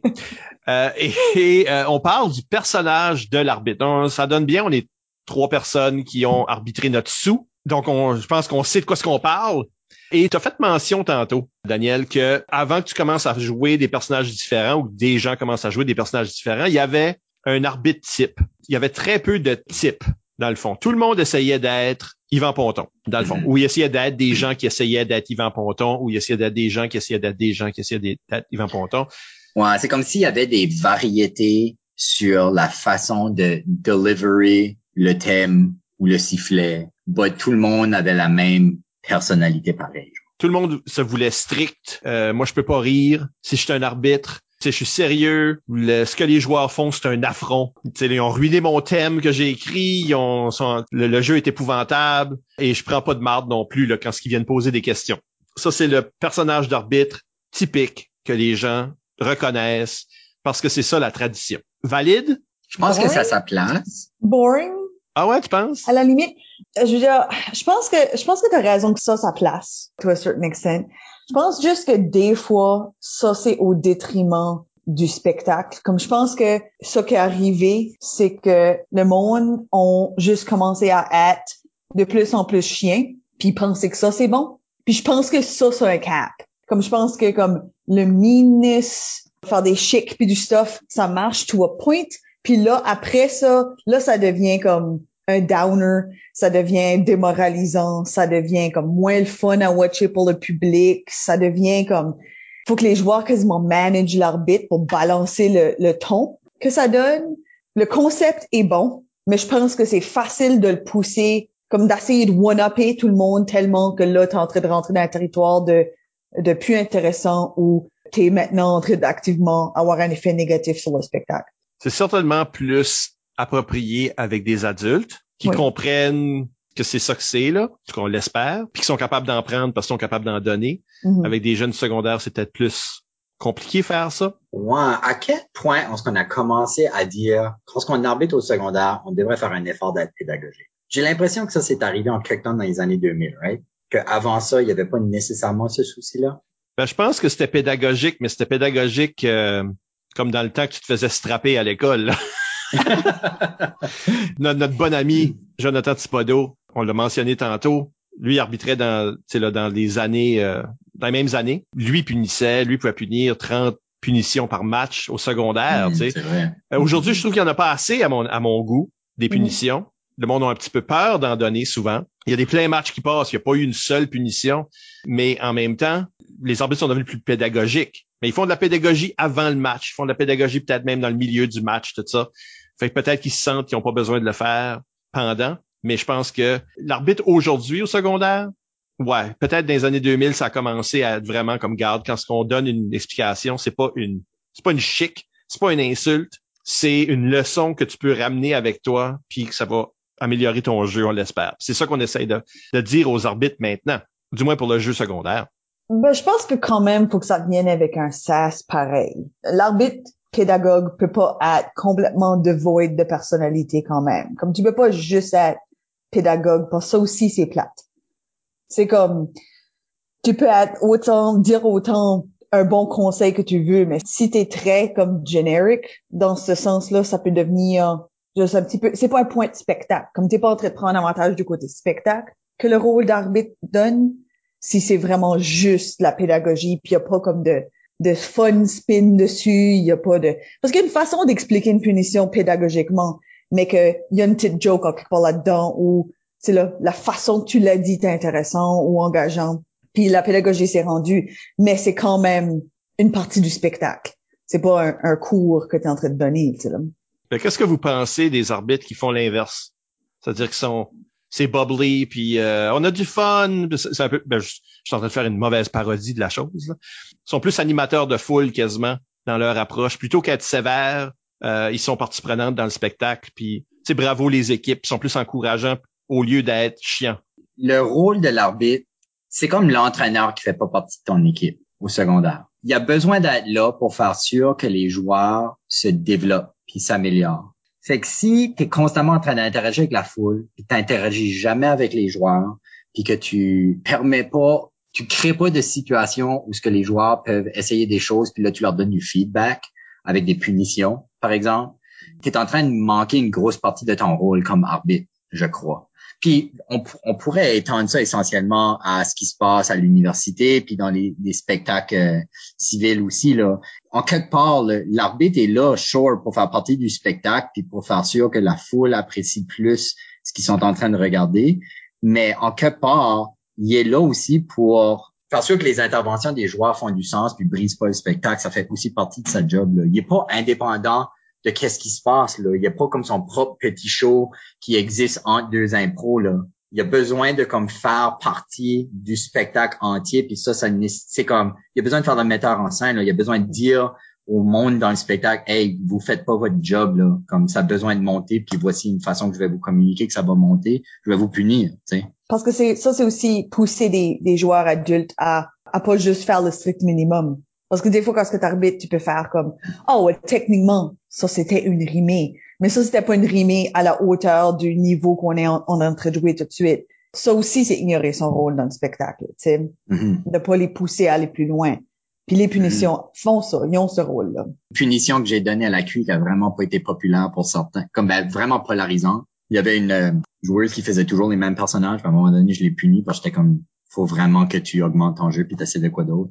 Puis il y a des gens qui étaient comme, oui, thank you, merci d'avoir dit finalement. Puis il y a d'autres gens qui étaient comme, t'es donc bien sexiste. Ça crée des discussions. Puis je pense que ça, c'est une- un rôle de l'arbitre qui est important. Une des choses que moi je pense que j'ai changé quand ce que arbitrer beaucoup les jeunes plus tard là, dans, en carrière, je voulais garder le côté strict, méchant, etc. Mais je suis devenu strict avec le public ou strict avec mes acolytes, des juges de ligne qui font pas le job là. Fait que le show existe encore, le show de comme ce gars-là il est sévère puis il est mean, il est mean avec tout le monde. Fait que le monde font encore comme oh, il est donc bien méchant, mais il est pas méchant avec les jeunes. Avec les jeunes, il est Mhm. encourageant puis il donne des leçons avec les adultes. Tu quand tu te lèves là, en plein milieu de que, je- que je parle ou quand tu votes mal ou en tout cas, je fais des commentaires. Puis toi, tu as arbitré beaucoup dans les dernières années au niveau primaire, comme à l'intermédiaire. Fait que ça, c'est encore une population encore plus vulnérable, susceptible à, à prendre ça très personnel, à pas être prêt à comme recevoir des commentaires méchants. So, ça fait du sens que tu as viré ça vers le public, parce que ça, c'est les matantes qui sont en train de parler pendant les impros. Mais, mais c'est quand même ce personnage. Tu sais, comme moi, j'ai essayé d'autres choses. J'ai fait un peu comme du put, là, de temps en temps. Que ce soit des Rumble ou il y a une année que moi puis Gwen, on avait essayé de faire des choses. Mais en réalité, avec le temps, je suis devenu de plus en plus... J'étais un arbitre Yvan Ponton. C'est ça mon, mon premier modèle. Puis les arbitres que j'ai eus quand j'étais joueur étaient un peu comme ça, où ils étaient un peu plus neutres. C'est difficile pour moi de réinventer la roue, là. Tout le monde a comme l'impression, c'est ça ma réputation, de toute façon. D'être strict, puis d'être mean, puis d'être sarcastique. Je vais pas m'enlever ça. Moi, moi, j'ai actually juste jamais vraiment fait un personnage du tout. J'ai, j'ai aucunement, moi, je suis mon, mon personnage d'arbitre. je suis Isabelle. Bonjour! non, vraiment, mon personnage d'arbitre, c'est me- moi-même, comme peut-être 10% plus mine. ça, c'est mon personnage. Ça a toujours Oh. été ça. Parlant de toi 10% plus mine, je regarde l'émission Cobra Kai récemment, puis tu ressembles tellement à la fille méchante de Cobra Kai que j'ai quasiment peur de toi maintenant. Sorry, je voulais pas faire une parenthèse, mais il fallait que je le dise. Il faudrait que je check ça. Faudrait que Ah je oui, tu pourrais peut-être bien capitaliser là-dessus, là, quand on parle Ben de oui. costumes, etc. Parce que- arriver. Parce que ce que Put a réussi à faire, over and over, c'est ça qui est impressionnant dans l'histoire, de créer un nouveau personnage qui, qui avait toujours ta personnalité, ton propre sarcasme, ton propre humour, mais qui avait une gimmick, souvent. Souvent, c'était une Oui, gimmick. oui, c'était, c'était toutes des gimmicks, oui. Je suis Euh, fier, je suis fier de l'avouer. Ben, une des choses que j'aimerais comme poser, là, que quelqu'un nous a envoyé, Gwen qui demande lequel était ton préféré? Elle a dit et pourquoi c'est Poutini, mais moi je, moi je suis pas d'accord avec cette avec ce, Non, ce Poutine- raisonnement. Ouais, Poutini est très euh, polarisant, mais je crois que c'est peut-être personnellement mon préféré pareil, OK. juste parce que everything à propos de ce personnage-là était god awful in a way. Comme c'était, c'était un train wreck ce personnage-là. J'avais décidé d'y donner un accent que je pouvais pas faire, fait que j'étais constamment en train de perdre mon accent. Euh, j'avais décidé de faire des tours de magie avec qui, euh, des, comme souvent, fonctionnaient pas. Fait que j'avais eu beaucoup de fun à rire de moi-même en jouant des games avec Poutini. Fait que c'est peut-être actually mon préféré pour cette raison-là. Personnage préféré. Asta, en termes de mon match que j'ai le plus aimé arbitrer, en termes de gimmick, c'était celle où ce que mon père était venu arbitrer avec moi, puis il jouait moi du futur, qui était venu dans le passé nous raconter ce que c'était l'impôt dans le futur, puis pour m'avertir de comme des choix que j'avais besoin de faire pour devenir populaire ou je sais pas trop anyway. So, ça, c'était une gimmick que j'avais vraiment eu du fun avec parce que mon père était tellement into it. Pendant les deux jours avant le spectacle, on pratiquait nos jokes. C'était vraiment le fun. C'était vraiment une belle expérience de partager ça avec mon père. J'ai aussi vraiment aimé celle-là aussi. Je sais qu'elle était polarisante, mais j'ai aimé la partie où ce que c'était comme le 15 août, puis j'avais décidé de prendre un personnage de arbitre qui était méchant, j'étais comme un anglais, genre. Là, je faisais des jokes de mettre des Acadiens dans des églises, puis des affaires de même, puis Oh de God. dire au monde qu'ils avaient double parké leur bateau dans le parking. Fait que c'était comme chaque joke euh, recevait à la fois des gros rires, mais aussi des gros bouts. Puis c'était c'était le fun pour moi, ça. J'ai j'ai aimé cette partie-là. Je vais te dire pourquoi ce que Poutini, pour moi, il y a des fois que tu l'as fait que c'était bon. Je pense que la fois à la LIA, c'est un bon exemple de, OK, la, la gimmick prend trop de temps. Je Mhm. pense que c'est ça le danger. S'il y avait un Mhm. message là-dedans, c'est vous avez un personnage, ça peut être le fun, mais aussi est-ce que vous allez tuer le momentum du show? Est-ce que les joueurs vont être sur le banc en train de se tourner les pouces? Parce que faut se rendre à la prochaine impro, mais là il y a un truc de carte là, name it, là, wh- whatever qui est ton qui est ton shtick. Si ça prend trop de temps entre les impros ou ça, ça crée des procédures de plus, c'est possible que comme c'est pas la place. Tandis que dans un pay-per-view peut-être tu sais il y a des moments de show les joueurs sont pas nécessairement en train d'attendre puis jouer pour des points, etc. Il faut choisir son temps, je pense, pour des certaines Mhm. de ces certaines gimmicks-là. Usually, j'étais pas mal plus tight sur ces affaires-là parce que j'avais un souci de ne pas prendre trop de place, justement. Peut-être que ça paraissait pas comme ça pour les gens. J'avais peut-être l'air de vraiment essayer de vouloir voler le show, mais c'était pas mon intention. À chaque fois, j'avais toujours le souci que c'est le, le spectacle des joueurs, puis c'est eux autres que les gens viennent voir, puis c'est eux autres qui sont les plus entertaining. Moi, je- j'essaie juste de remplir les trous. Puis usually, j'avais vraiment le souci de ça. Mais il y a une année de Elia que j'arbitrais où ce que Rogers était revenu pour euh, enregistrer cette saison-là. Puis ça, ça avait créé des défis. Mais aussi, j'avais la mononucléose cet été-là. Fait que j'avais pas l'énergie non plus. Ça, ça avait aussi beaucoup affecté. Fait que ça, c'était pas une bonne saison pour moi. J'ai pas des bons souvenirs de cette saison-là. So, euh, je crois que Poutini, justement, était dans ce temps-là, la fois que je l'avais fait. Mais je me rappelle d'avoir, d'avoir pensé ça après chaud, d'avoir pensé comme j'ai trop pris de temps à des moments donnés, puis ça créait des longueurs. Absolument. Faut que tu fasses attention avec tes gimmicks, puis faut que tu fasses attention de pas prendre du temps. Faut toujours que tu aies le souci du rythme du show, puis de faire sûr que ça reste tight, et que ça continue d'avancer, puis que ça reste divertissant. Dirais-tu que la meilleure façon d'éviter ça, c'est de d'intégrer son personnage dans les procédures faut que tu fasses de toute façon? Par exemple, comme tu sais, il y a des procédures que faut que tu fasses de toute façon. Tu sais, le lancer de la rondelle, tu sais, le lire le thème, passer au vote, ces genres de choses-là, c'est des procédures qu'il faut que tu fasses, peu importe si c'est un personnage ou non. Mhm. Euh, Penses-tu que c'est une façon de intégrer des éléments de son personnage dans ces étapes-là qu'il faut que tu dises de toute façon? Ouais, il y a comme des unwritten rules de comment longtemps que ça devrait prendre une lecture de thème, comment longtemps que ça devrait prendre une flip de pas, comment longtemps que ça devrait prendre, appeler pour les votes. Puis tu veux rester dans un à peu près de ces temps-là. Appeler pour des votes, c'est supposé de prendre deux secondes. Si t'as un shtick qui prend 30, c'est way trop long. Mm. Les interventions que tu veux faire, tu veux les faire à la bonne place, puis tu veux faire sûr qu'ils ont une durée appropriée à la place où ce que tu les mets aussi. Poutini, c'est un magicien. Putnisher, c'est un vigilante.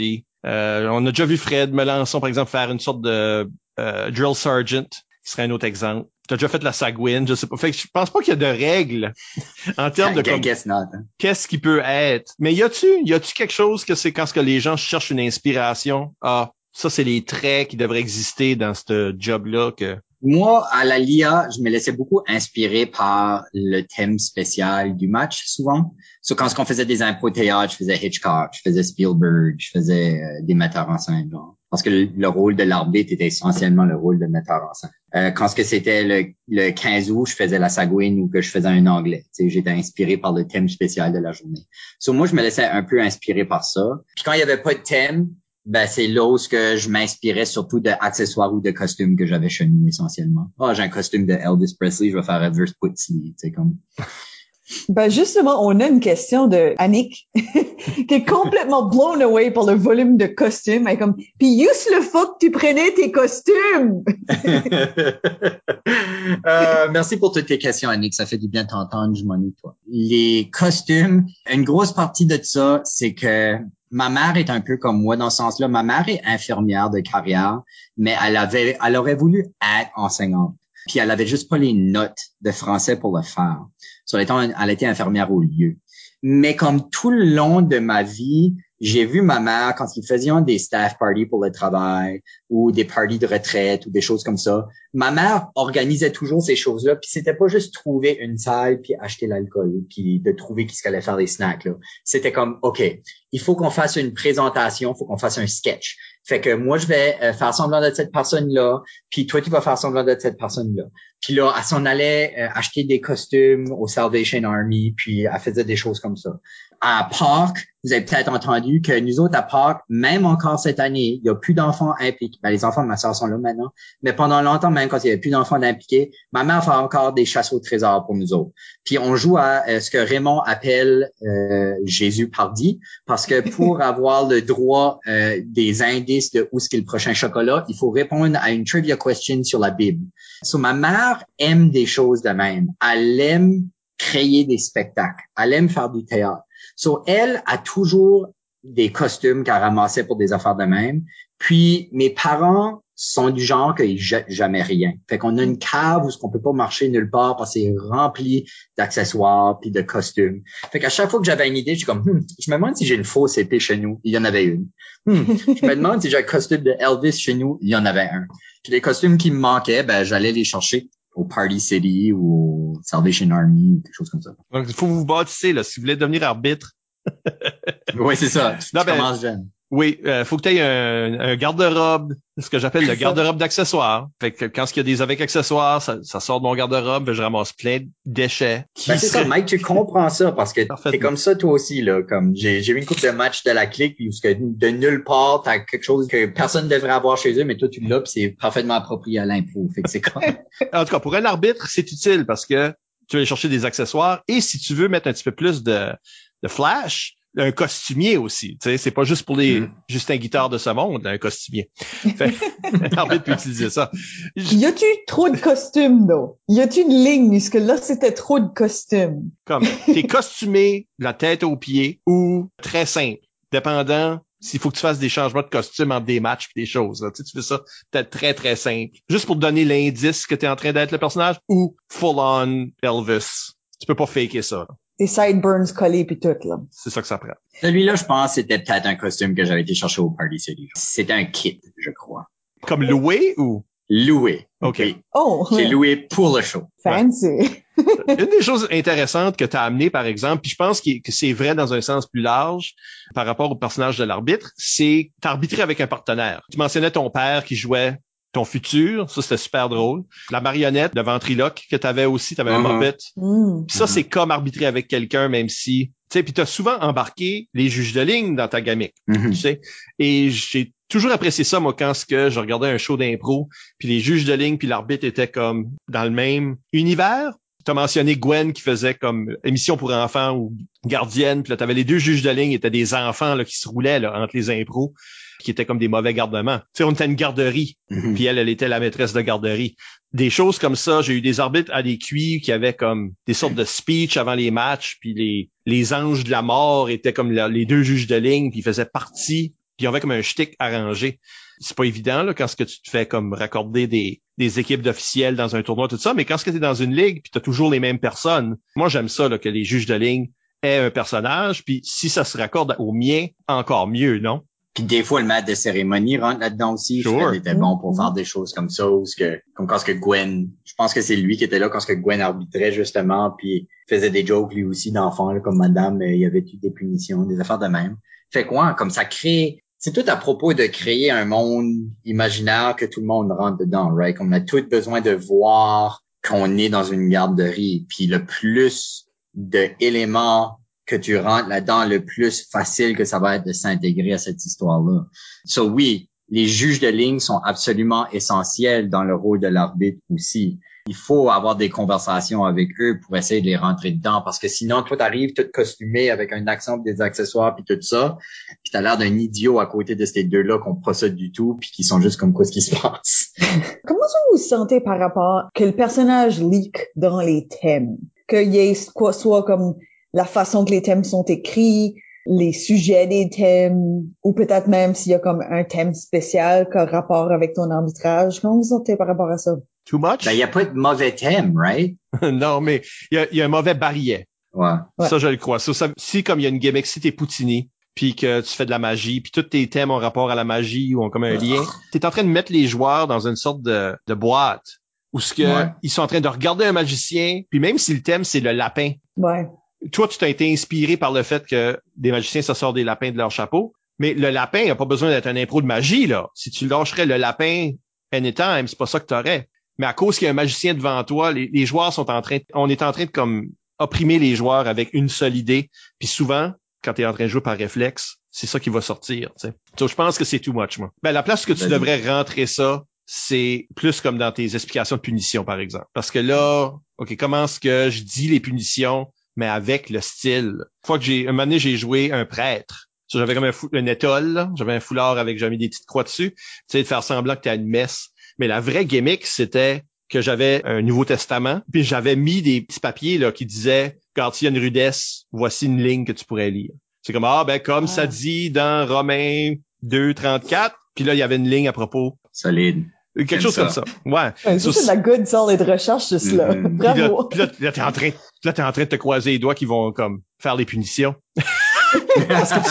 C'est comme ah dommage ils ont pas utilisé celle-là.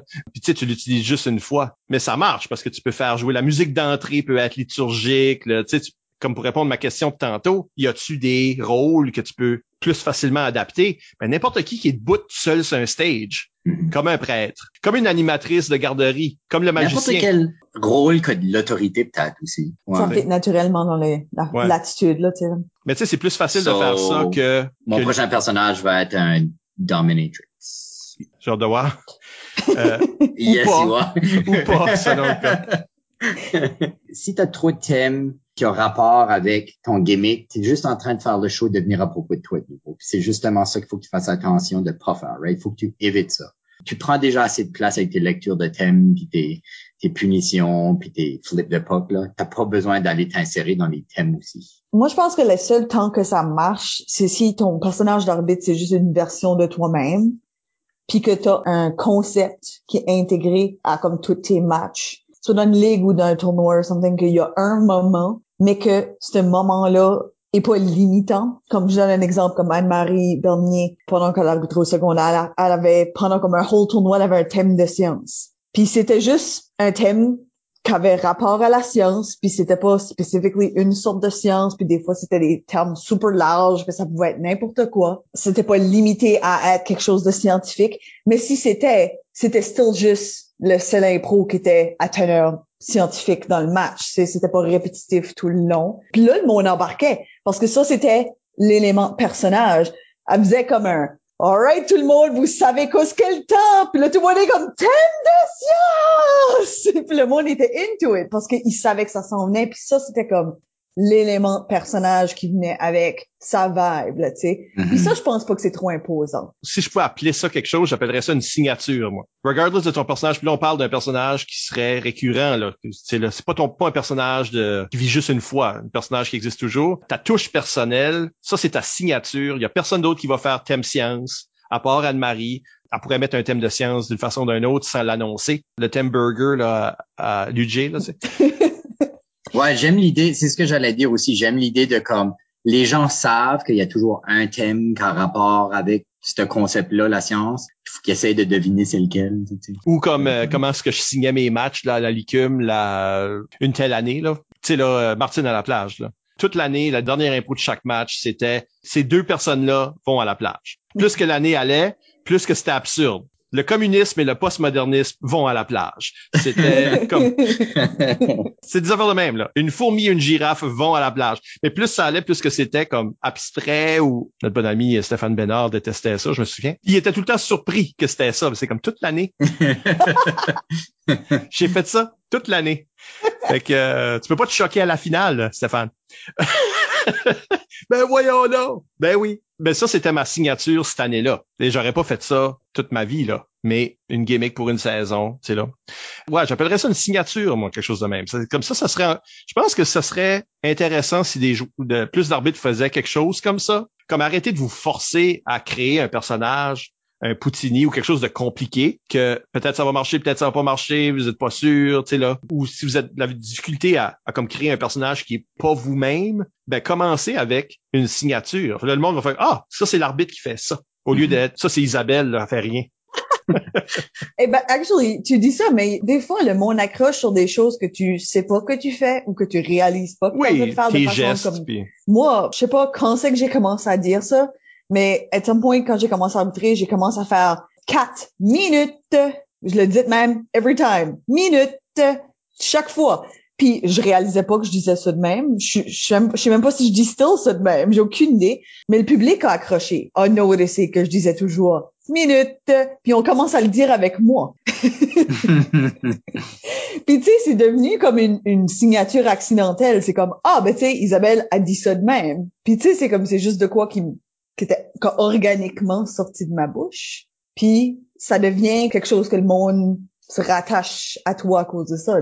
J'ai une question ici que je trouve intéressante qui vient d'André Roy. Il demande s'il y a des similitudes entre le joueur put et l'arbitre put. Ça, c'est pas si intéressant que ça comme question, mais le cœur de la question, si tu es joueur, si tu as été joueur, il y a beaucoup d'arbitres qui ont commencé joueur, y a-tu quelque chose que tu vas aller puiser? Qu'est-ce qu'il y a de toi, joueur, dans ces personnages d'arbitres-là? Je pense que le réflexe, c'est d'essayer de se baser sur d'autres arbitres, puis pas nécessairement sur ce que tu fais comme joueur. So, je pense que la majorité de l'influence vient plus de là. Mais, veux, veux pas, on a toutes nos propres façons de parler, nos propres rythmes, nos propres accents, nos propres façons de bouger. Puis ça, que tu sois joueur ou que tu sois arbitre, ça revient en quelque part. Comme quand j'ai entendu la question à André, la première chose que j'ai pensé à, c'est oui, dans les deux cas, je fais beaucoup de préparation en avance, puis j'essaie, parce que ça, c'est moi comme personne en général. Je trouve pas que mon hamster est particulièrement vite.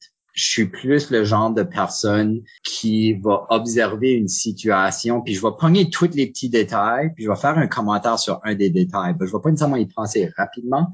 C'est une des raisons pour que je préfère troisième joueur. J'aime être assis sur le banc, regarder l'impro, voir toutes les différentes possibilités, puis venir apporter celle qui est intéressante. So, je pense que comme arbitre, une des raisons que je m'ai tellement basé sur l'idée de faire des personnages, puis préparer des concepts, puis des gimmicks en avance, puis avoir mes jokes de prêt en avance, c'est justement parce que comme je pense que ma force c'était pas nécessairement mon hamster, puis essayer sur le spot de trouver de quoi de vraiment divertissant. Ma force était plus au niveau de comme comment je préparais ça, puis à quel point j'aimais ça de préparer des choses en avance. Puis je pense que en tant que joueur et en tant qu'arbitre, ça c'est quelque chose que j'utilisais beaucoup comme outil. Tu as complètement raison qu'il y a des choses qui sont innées dans nous autres. Ça fait pas de différence qu'est-ce que tu fais dans la vie? Moi, je suis peut-être considéré un joueur cultivé qui amène des idées euh, littéraires ou des choses. Comme arbitre, c'est la même affaire. Là. Je, suis la personne qui va avoir la, manière de le plus lettré, le plus étrange, le plus recherché, puis qui va demander plus à ses joueurs de, ce- de ce côté-là. Je pense qu'un gars comme, euh, je m'en parle de Ludger, Ludger Beaulieu, très éloquent dans la vie, c'est ses personnages de joueurs, euh, verbomoteur, son arbitre, super verbomoteur, tu sais. Mm. Donc, je pense que la leçon, c'est plus aussi de pas s'empêcher de faire ces choses-là. C'est si t'es connu pour, tu un bon rimeur comme un Yves Doucette, mettons, devrait arbitrer en rimant tout le temps, tout le temps. yeah, Yves, comment ça? Euh, Ben, c'est ben, poche je que tu le fais pas. Je pense que je pense que co- comme pour moi probablement que l'élément que j'amène le plus de mon jeu à l'arbitrage c'est que j'ai tendance à comme combiner des affaires ensemble qui peuvent être comme contre-ton un petit peu. Mon réflexe naturel comme joueur c'est de faire comme oh what about this thing avec ceci comme qu'est-ce que ces deux choses là ensemble fait c'est comme un weird mix mais ça donne quelque chose de comme offbeat puis intéressant. Mon arbitrage ça produit ça comme ça a tendance à donner comme des nombres de joueurs qui matchent pas le thème ou tu sais là des thèmes qui matchent pas la catégorie pour comme créer comme un, un défi dans la façon que ça comme détonne. Puis ça I guess que ça devient kind of un, un style d'arbitrage in a way parce que ça force les joueurs à kind of sortir de leur boîte. Dans la même way que moi je, je sors de la boîte quand je joue tu sais. Ça ça kind of les met dans mon headspace I guess. Mais I guess que moi vraiment je suis le plus comme que j'arbitre quand je suis capitaine comme je pense que moi, capitaine, est très semblable à moi qui arbitre. Sur moi-même, mais 10% plus mine. non, mais c'est bon que tu dis ça parce que euh, on t'a vu être capitaine à la clique les deux dernières saisons de la ligue en ligne. Ta manière avec, d'interagir avec les, les arbitres a plus de sas que nécessairement, je sais pas moi, un personnage quelconque que tu aurais joué. C'est la même sas que t'amènes quand ce que t'arbitres. C'est ça, parce que je suis, dans le fond, je suis moi-même. Ben, je suis comme une heightened version de moi-même dans ces deux scénarios-là que j'arbitre. Puis, quand je suis capitaine. Parce que t'es sur un personnage, même si t'es toi-même dans ces deux contextes-là, tu sais. Le personnage de capitaine, c'est un personnage quand même, right? Là où ce que moi, comme joueur, je suis très différent de moi comme arbitre, quand je suis joueur, je suis, puis là, Isabelle me fait penser à ça tout de suite. Quand je suis joueur, je suis très beaucoup une heightened version de moi-même mes personnages sont pas incroyablement diversifiés. C'est juste moi-même dans différentes situations, pretty much. À la plage? à la plage, exactement. Mais là où ce que ça ressemble beaucoup comme arbitre, c'est que je pense que beaucoup de ce que j'étais reconnu pour comme joueur, c'était des choses pas mal ridicules. C'est là que je m'en allais avec mes personnages d'arbitre aussi. Comme it has to be too much. Puis je veux dire, tu avais tous tes éléments de costume dans, dans des éléments de présentation des joueurs ou chant de l'hymne national, ça se retrouve dans l'arbitrage aussi, tu sais, le, Mm-hmm. côté costume. Fait, fait quoi, il y a euh, il y a un petit quelque chose de je pense que comme comme joueur, on, on devrait on a une couleur, puis cette couleur-là se transmet. Puis je pense qu'on le veuille ou non. Et peut-être la réponse à cette question-là. La réponse à ta question ou celle à André? Ben euh, qu'est-ce qu'il a dit? Y a-t-il des similitudes entre le joueur put et l'arbitre put? Oui, oui, on a répondu. On a bien répondu à ça. Moi, je me demande si euh, il y a du monde qui ont de la difficulté à arbitrer, mais que se donner un personnage trigger le même réflexe qu'en son joueur, puis là, ça les met plus à leur aise. Si comme prendre ce persona-là qui sont pas eux-mêmes, en sorte qu'ils sont plus focusés pour arbitrer. Ben, je ferais ça si j'avais l'intelligence de le faire. Si tu dis, OK, comme je sais comment jouer un personnage, je sais comment jouer une joke. Puis si tu joues ce personnage-là, puis cette joke-là, cette prémisse-là, tu peux la jouer pendant une heure, puis tu peux la jouer, faire toutes les punches que tu ferais si tu avais ce personnage-là. Dans mon cas, j'arbitre trop. Je Mm. peux pas m'imaginer faire la même joke pour un plein tournoi, pour une pleine saison. Ça marche pas pour moi. Puis parce que j'ai un style d'impro, si le monde, me, le demande de venir arbitrer, ben ils s'attendent à une telle chose. Tu veux pas arriver là puis dire ah oui, euh, je vais jouer, je vais être l'arbitre, mais je vais, je vais parler de même, je vais parler de même. Puis je te un voisin qui parle trop, puis c'est de même que je vais t'expliquer tes punitions. Écoute, euh, tu sais là, je sais pas là, je suis en train d'inventer n'importe quoi, mais imagine, tu m'embauches pour venir arbitrer. Ça fait 30 ans que j'arbitre, le monde savent comme ok, ils savent c'est ça. Puis là j'arrive, ok, qu'est-ce qui se passe? Là? So, es-tu en train de dire qu'il y a un point où c'est trop tard pour commencer à se réinventer? Ben, Il faut que tu euh, sois brand conscious, c'est comme t'as dit. Ouais, comme si Put, conscious. si Put fait ça, si Put, on embauche Put, puis Put arrive puis il joue juste lui-même, le monde va être déçu. Son brand, c'est les costumes, puis les... on sait pas qu'est-ce qui va venir, on sait pas qu'est-ce qui va arriver. Il va peut-être ramener un meilleur succès ou quelque chose de complètement nouveau, mais c'est ça que t'achètes quand tu t'achètes Put.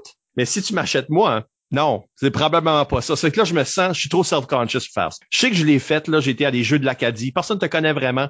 Tu vas au jeu de l'Acadie, puis j'ai déjà joué un autre. Juste des petites gimmicks comme euh, la première impro, je dis euh, ceci sera la dernière impro du match, comme l'arbitre qui est complètement mêlé.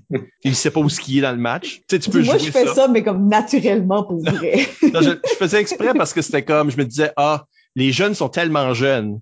Puis moi, je suis tellement vieux par rapport. Le gap est tellement large. C'est là, je suis sur les abords de la sénilité, là. Il sait pas qu'est-ce qui, c'est pas toi qu'est-ce qui se passe, là. C'est des choses comme ça, comme tu peux faire ça. Moi, j'ai de la misère à, à me commettre à une joke qui durerait pour plus qu'un match. Puis là, en tout cas. Mais en réalité, oui, tu as raison que si tu dis, ah, je vais juste prendre un de mes personnages stock, là, des personnages qui sont faciles à faire. Pas besoin de faire une voix non plus, là. mais tu vas arbitrer dans ce personnage-là. Ben, je pense que ça coulerait plus facilement parce que là, t'es, je sais pas, t'es moins dans ta tête ou t'as connecté des choses. Tant que ton personnage est pas en train de t'empêcher d'actually faire le travail d'arbitre, là. que t'es en train de juste penser à ton personnage, puis t'es pas en train de regarder les Tu joues un alcoolique puis t'es un method actor, tu sais. Ouais. Ben, c'est c'est dangereux, tout ça, toutes ces gimmicks-là, que, parce que t'es dans le coin, t'as déjà ce problème-là comme arbitre. T'es dans le coin, là, t'as donné une punition, puis là, t'es en train de penser comment tu vas l'expliquer, mais là, l'impro continue, elle, là. Puis toi, t'es en train de, comme, formuler ton explication, t'es en train de manquer des choses. Moi, je suis coupable de ça. Yeah, c'est dangereux. Fait que si t'as une gimmick en plus, puis faut que tu nourrisses ta gimmick ou tu nourrisses ce personnage-là, faut tu es pas juste en train de penser comment je vais expliquer ça. Non, non, comment je vais l'expliquer dans la voix de ce personnage-là. Comme comment est-ce que lui dirait ça? C'est le fun d'avoir une bible avec toutes les réponses.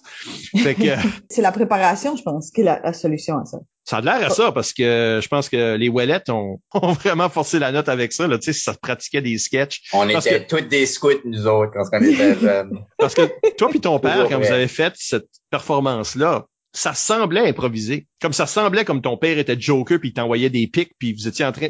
Ça filait pas pratiqué. Non, Fait mais que- ça l'était. Parce que mon père, mon père est game pour des affaires de même. Ça n'a pas pris du tout du temps pour le, convaincre. Mais en réalité, c'est un gars qui est comme comme mon père a le plus grand cœur au monde, mais comme il est pas genre quick-witted qui va faire des jokes tout le temps. Comme mais s'il les prépare, il adore les faire. C'est comme Isabelle dit, si tu prépares ce que tu vas faire, tu as trop de choses à jongler sinon, je pense. Parce qu'il y, a- Ben oui. y a beaucoup de choses à jongler d'avance quand tu fais un match. Si t'es assis là, en train de fêter ta Bible pendant l'impro parce que t'essaies desperately de trouver un passage qui serait rapport à une, à une confusion, là.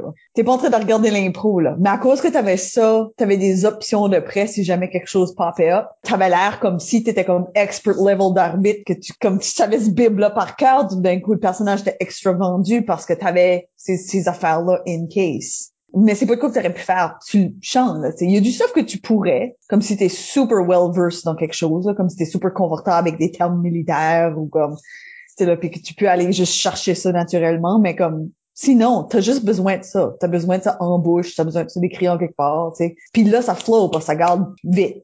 Euh, plus que t'arbitres ou si t'arbitres très souvent, tu commences à perdre le personnage ou le personnage devient toi, pas l'inverse là. Ben toi tu deviens le personnage dans vie, qui était un, un de mes gros problèmes dans vie, que plus que ça allait, plus que j'étais cet arbitre là, puis j'étais affronté en public, j'étais rendu affronté au travail, j'étais comme j'étais un arbitre au travail. Déplaisant. Wow. Ah oui. Non moi T'as euh, même pas eu besoin de jouer le personnage de, de Joker pour que ça t'affecte. hein. Non, rien de ça. Quand je travaillais à la fédération étudiante, le monde rentrait pas dans mon bureau parce qu'il avait peur. Parce que tu savais jamais quand est-ce que ça allait être l'arbitre, puis l'arbitre allait te mettre à ta place. Puis pourtant, moi, je suis un employé. Là. Mes, mes employeurs voulaient pas venir me parler parce qu'ils avaient peur de me parler. Au cas où que ma réaction était...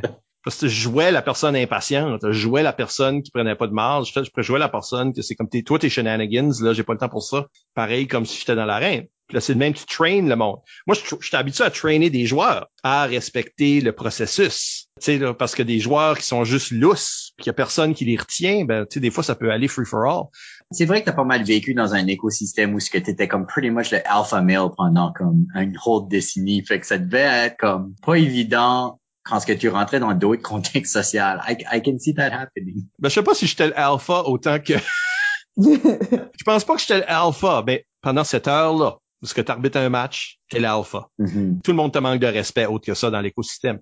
Cette attitude-là, ben, je l'amenais ailleurs. Sur moi, parce que je jouais un arbitre strict, un Yvan Ponton, ben, c'était ça ailleurs aussi. Puis là, les gens étaient comme, me trouvaient difficile d'approche. Il y a juste le monde qui me connaisse bien que je les intimide pas, mais le monde que je, que je connais pas bien, je les intimide automatiquement parce que c'est juste ça mon attitude normale. Ben, on fait pretty much ça comme avec nos personnages de joueurs aussi. Comme c'est difficile, on apprend à être une certaine personne puis un certain personnage quand on devient joueur. Puis je veux pas juste dire nécessairement pendant le match, mais juste quand on est avec d'autres mondes de la licume, euh, on se comporte d'une certaine façon, puis là ça, ça commence à déborder comme dans d'autres aspects de notre vie, puis là on réalise oh, euh, je suis pas avec les gens qui habituellement trouvent que c'est ok ces choses ici. Non, vraiment. Fait que la chose que vous allez créer, parce que je parle à des gens comme s'ils suivaient un cours, là. mais tu sais, si vous êtes en train de créer votre personnage ou si vous voulez émuler quelqu'un d'autre, sachez qu'il y a des il y a des éléments problématiques à ça. De commencer à se croire. C'est comme quand Pout s'est convaincu qu'il était, qu'il était confiant. Ça, c'est bon. Mais tu sais, là, des fois, tu vas te convaincre que tu es une certaine sorte de personne parce que tu as besoin de ça pour le jeu, puis ça marchera pas bien dans des certains contextes. Soyons conscients de ça. parce que euh, à l'usure, ça m'a eu. Moi, ça a eu un effet sur ma personnalité de base ou la façon que je me présente. So, vous devriez tout être terrifiés. Terrifiant. Soyez terrifiant. Arbitre at your own risk. Donc, une petite dernière question pour euh, terminer la conversation. Yves Doucette qui demande, comme joueur, lequel de tes personnages arbitres te donnerait le plus de punitions? Et moi, la façon que je vais interpréter cette... Parce que, non, mais la vraie Faut question... penser à plusieurs niveaux là-dessus, c'est une bonne question. Ben, la question qui est en dessous de ça, la meilleure question, Yves, c'est est-ce qu'il y a des personnages qu'on prend qui sont juste plus punissants? Donc, il y a comme une sorte de danger, ou en tout cas de, un jeu d'équilibre. Parce que tantôt, on parlait tu sais, là, de jouer la petite matante ou la, je sais pas, là, quelqu'un qui est bubbly puis positif. Cette personne-là, as-tu moins tendance à punir que la personne qui joue strict? Comme ça semblerait que oui, là, juste à la Ah, tu surface. dis ça, mais je trouve que souvent, comme quand ce que quelqu'un va jouer la genre de, de ma tante ou comme quelque chose de très préscolaire comme vibe, Ouais. il y a un petit sous-courant très sarcastique qui vient souvent avec. Tu, tu parles un peu comme de Patrick Hardy, par exemple, si on est pour nommer des gens. Euh, oui, où est-ce qu'on est, est-ce que tout le monde était des poussins? Ils étaient tous des petits poussins ou quelque chose de même. Ouais. Puis c'était très, très preschool, mais comme, il y a usually comme un petit sous-courant de cesse d'arbitrage pareil. So, je sais pas à quel point ça affecterait comme, je sais qu'un bon exemple de ça, ce serait Elise, qui, à some point, a joué un personnage beaucoup plus ma tante, puis tout ça, puis que elle, sa façon de jouer ça, c'était qu'elle était déçue. Là, je suis vraiment déçue dans vous autres. là. J'aime ça. Oui, ça, Comme ça là, marche. Là, ça me casse le cœur parce que vous, avez- vous m'avez, vous avez déçu ma tante, là. Puis comme, puis là, puis là, ça, ça marche parce que c'est aussi comme ça te permet de punir. Mais l'effet, comme, ça fait, c'est un différent mal. là. Que c'est comme, oh, oh non. Non, c'est important, ça, de whatever que vous faites avec votre personnage d'arbitre, ayez un accès à la punition. Puis on a des arbitres comme ça, puis je leur en veux pas, là, mais qui sont beaucoup comme bravo les équipes. Puis le personnage est juste plus comme une sorte de, sont eux autres mêmes, mais positifs. Il n'y a pas d'accès à la punition là-dedans. Puis je trouve souvent, ben en tout cas, je sais pas, je sais pas si statistiquement c'est vrai, mon impression, mais on dirait qu'il y a moins de punition dans ce match-là que dans un match où que quelqu'un joue la personne stricte. Il faut avoir une raison. C'est bon, là, trouver une façon positive de le faire. C'est comme, ah, ah, ah, ah, tu sais là, je vous allais vous, je vous avais averti. Faut que tu aies un, une façon de, punir. Mais en même temps, le- l'effet contraire aussi, si tu joues quelqu'un d'hyper strict, si tu joues le gars militaire, si tu joues Putnisher, ben on s'attend qu'il y ait plus de punition ou cette personne-là va trouver plus facile de punir. Non, oui, non? Ah, Non, je pense que tu as raison. Je pense qu'il y a comme un réflexe naturel de se permettre de changer la quantité de punition en fonction du tempérament de Ouais. l'arbitre. J'ai pas nécessairement de problème avec ça, sauf peut-être dans le contexte d'un tournoi où ce que comme, tu sais, si une équipe se fait pogner à toujours avoir l'arbitre qui donne plus de punitions, puis ils finissent par récolter way plus de punitions que tous les autres, en quelque part, là, il y a comme quelque chose de pas correct qui se passe. Dans le contexte où ce que comme c'est moins compétitif, on cherche plus à faire le spectacle, then là, je vois pas nécessairement le problème à ça, à que tout le monde est consentant là-dedans, I guess. Parce que même dans une ligue, y a-tu anybody qui prend vraiment la compétition dans une ligue sérieuse? I guess que oui. Là. Ouais, y en a. Infiniment de gens, là. Mais comme, comme tant que t'es fair aux deux équipes qui est dans ton match, moi, je vois pas nécessairement le problème à modifier la quantité. Ça peut être une gimmick en soi, juste modifier la quantité de punition, là. T'as raison certainement que comme dans le contexte de comme un standalone match ou comme un match spécial ou quelque chose comme ça, ça marche bien correct, là, ça, là, tu sais. Mais ça Mais- porte justement à la réflexion que Mike a comme quand ce que tu développes tes personnages d'arbitre, réfléchis à ça. Comme prends- Mhm. fais la décision consciente de comme OK, là là j'ai choisi de faire un personnage qui est vraiment méchant. Faut que je fasse attention de pas surpunir parce que je vais être dans un tournoi. J'ai besoin de trouver d'autres façons de communiquer c'est qui ce personnage là sans Mhm. que ça affecte les stats du tournoi. Et oui, absolument. Un exemple de ça serait Mathieu Chalifou quand il faisait son personnage de J'ai une maîtrise. Son Puis personnage hautain. il est un personnage très hautain, puis euh, il trouvait toutes les opportunités. Personnage? Euh, Ben, c'est ça, il amène un peu de lui là-dedans, mais je pense que quand on disait tantôt, là, entre mon exemple, c'est pas le même. Comme lui, ça, c'est ça, là. Lui, il a pris, OK, je vais être, c'est quoi le plus hautain que je peux être? Euh, je suis au-dessus de tout le monde, je suis supérieur à tout le monde, puis, euh, tu sais, là. Comme ça, c'est une attitude que tu peux amener dans toutes les interactions. Puis lui, il pouvait l'amener dans tous les matchs qu'il a fait, tu sais, là, etc. So, mais je pense que tu pourrais facilement tomber aussi dans le piège de surpunir. C'est parce que tu veux faire ton oh moi je sais mieux parce que je suis hautain puis j'ai une maîtrise. So, comme je pense que dans toutes les directions, il faut tout le temps être super conscient de qu'est-ce qu'une actual behavior en termes d'arbitre. Comme je pense qu'il faut que tu sois un arbitre avant d'être un personnage. Comme il faut que tu sois fair, il faut que tu donnes des bonnes Mhm. calls, il Mhm. faut que c'est comme tes explications soient logiques puis véridiques puis tout ça, je pense avant d'être un personnage. Puis le reste c'est comme ajouter un filtre de couleur over l'arbitrage. Ça, ça change la façon dont tu le dis, la façon que toi t'es physiquement euh, en train de bouger ou habillé. Mais à la base c'est still de l'arbitrage. Tu sais, je pense que c'est ça qui est au cœur de le rôle pareil. En impro, il y a beaucoup de, et ça serait drôle, hein? là, tu as une idée que tu penses qui serait drôle. Mais si tu la réfléchis pas, ou toi, t'as mis beaucoup de réflexion, là. C'est pas comme, oh, ça serait drôle, hein? Un magicien qui arbitre. Non, tu as mis de la pensée, puis tu as, tu as préparé des choses, puis quand ce qu'on développe quelque chose, pour que ce soit pour une fois, ou que ce soit pour toujours, ou que ce soit en évolution, faut penser à chaque élément, puis comment ça va avoir un impact sur votre ligue, sur un tournoi potentiel, ou ce que vous feriez le même shtick, euh, etc., puis que vous ajustiez en conséquent. Être arbitre, c'est être penseur. Ça, on l'enseigne, nous autres, dans des cours. Écrire des thèmes, c'est pas n'importe quoi. Choisir des punitions, expliquer des punitions, c'est pas n'importe quoi. Contrôler le spectacle, c'est pas n'importe quoi. Puis le personnage l'arbitre, qui était notre sujet aujourd'hui, c'est pas n'importe quoi non plus. C'est pas parce que hey, ça serait drôle que c'est une bonne idée. Et il faut y penser, il faut la modifier, il faut vérifier comment ça marche à tous les niveaux. Et ça, c'est la leçon du mois. Je pense qu'il faut, faut accepter qu'il faut changer aussi. Des fois, tu l'essayes, puis tu réalises ce qui est wrong avec, puis es soit willing de le trasher complètement, ou que tu figures out que ça se modifie. On vous rappelle que vous pouvez nous laisser des commentaires par courriel au improvisationnb@gmail.com, sur le blog d'Impro NB au impronb.wordpress.com ou sur les médias sociaux. Nous sommes Impro NB sur Twitter et Instagram et Improvisation NB sur Facebook. Écoutez tous nos épisodes au complet par l'entremise du blog, Apple Podcasts, Spotify ou YouTube. Encore une fois, merci à Pout pour s'être prêté à l'exercice. Ah ben ça m'a fait plaisir. J'ai eu plus de plaisir que vous autres, je pense. Comme j'ai, je reviens euh, part 2. Je confirme. Euh, je confirme pas part 2, je confirme. Tu as eu plus de fun que nous autres. Merci Isabelle. Merci Michel. Et à la prochaine pour un autre entretien avec une vedette de l'improvisation.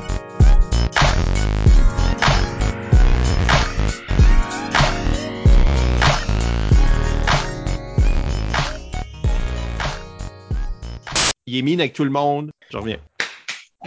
Incluant son chat. Vous m'entendez dans vos earbuds magiques. Vous êtes à la salle de bain, puis je suis dans votre tête. Moi, c'est juste mon narcissisme. Oh non, clairement.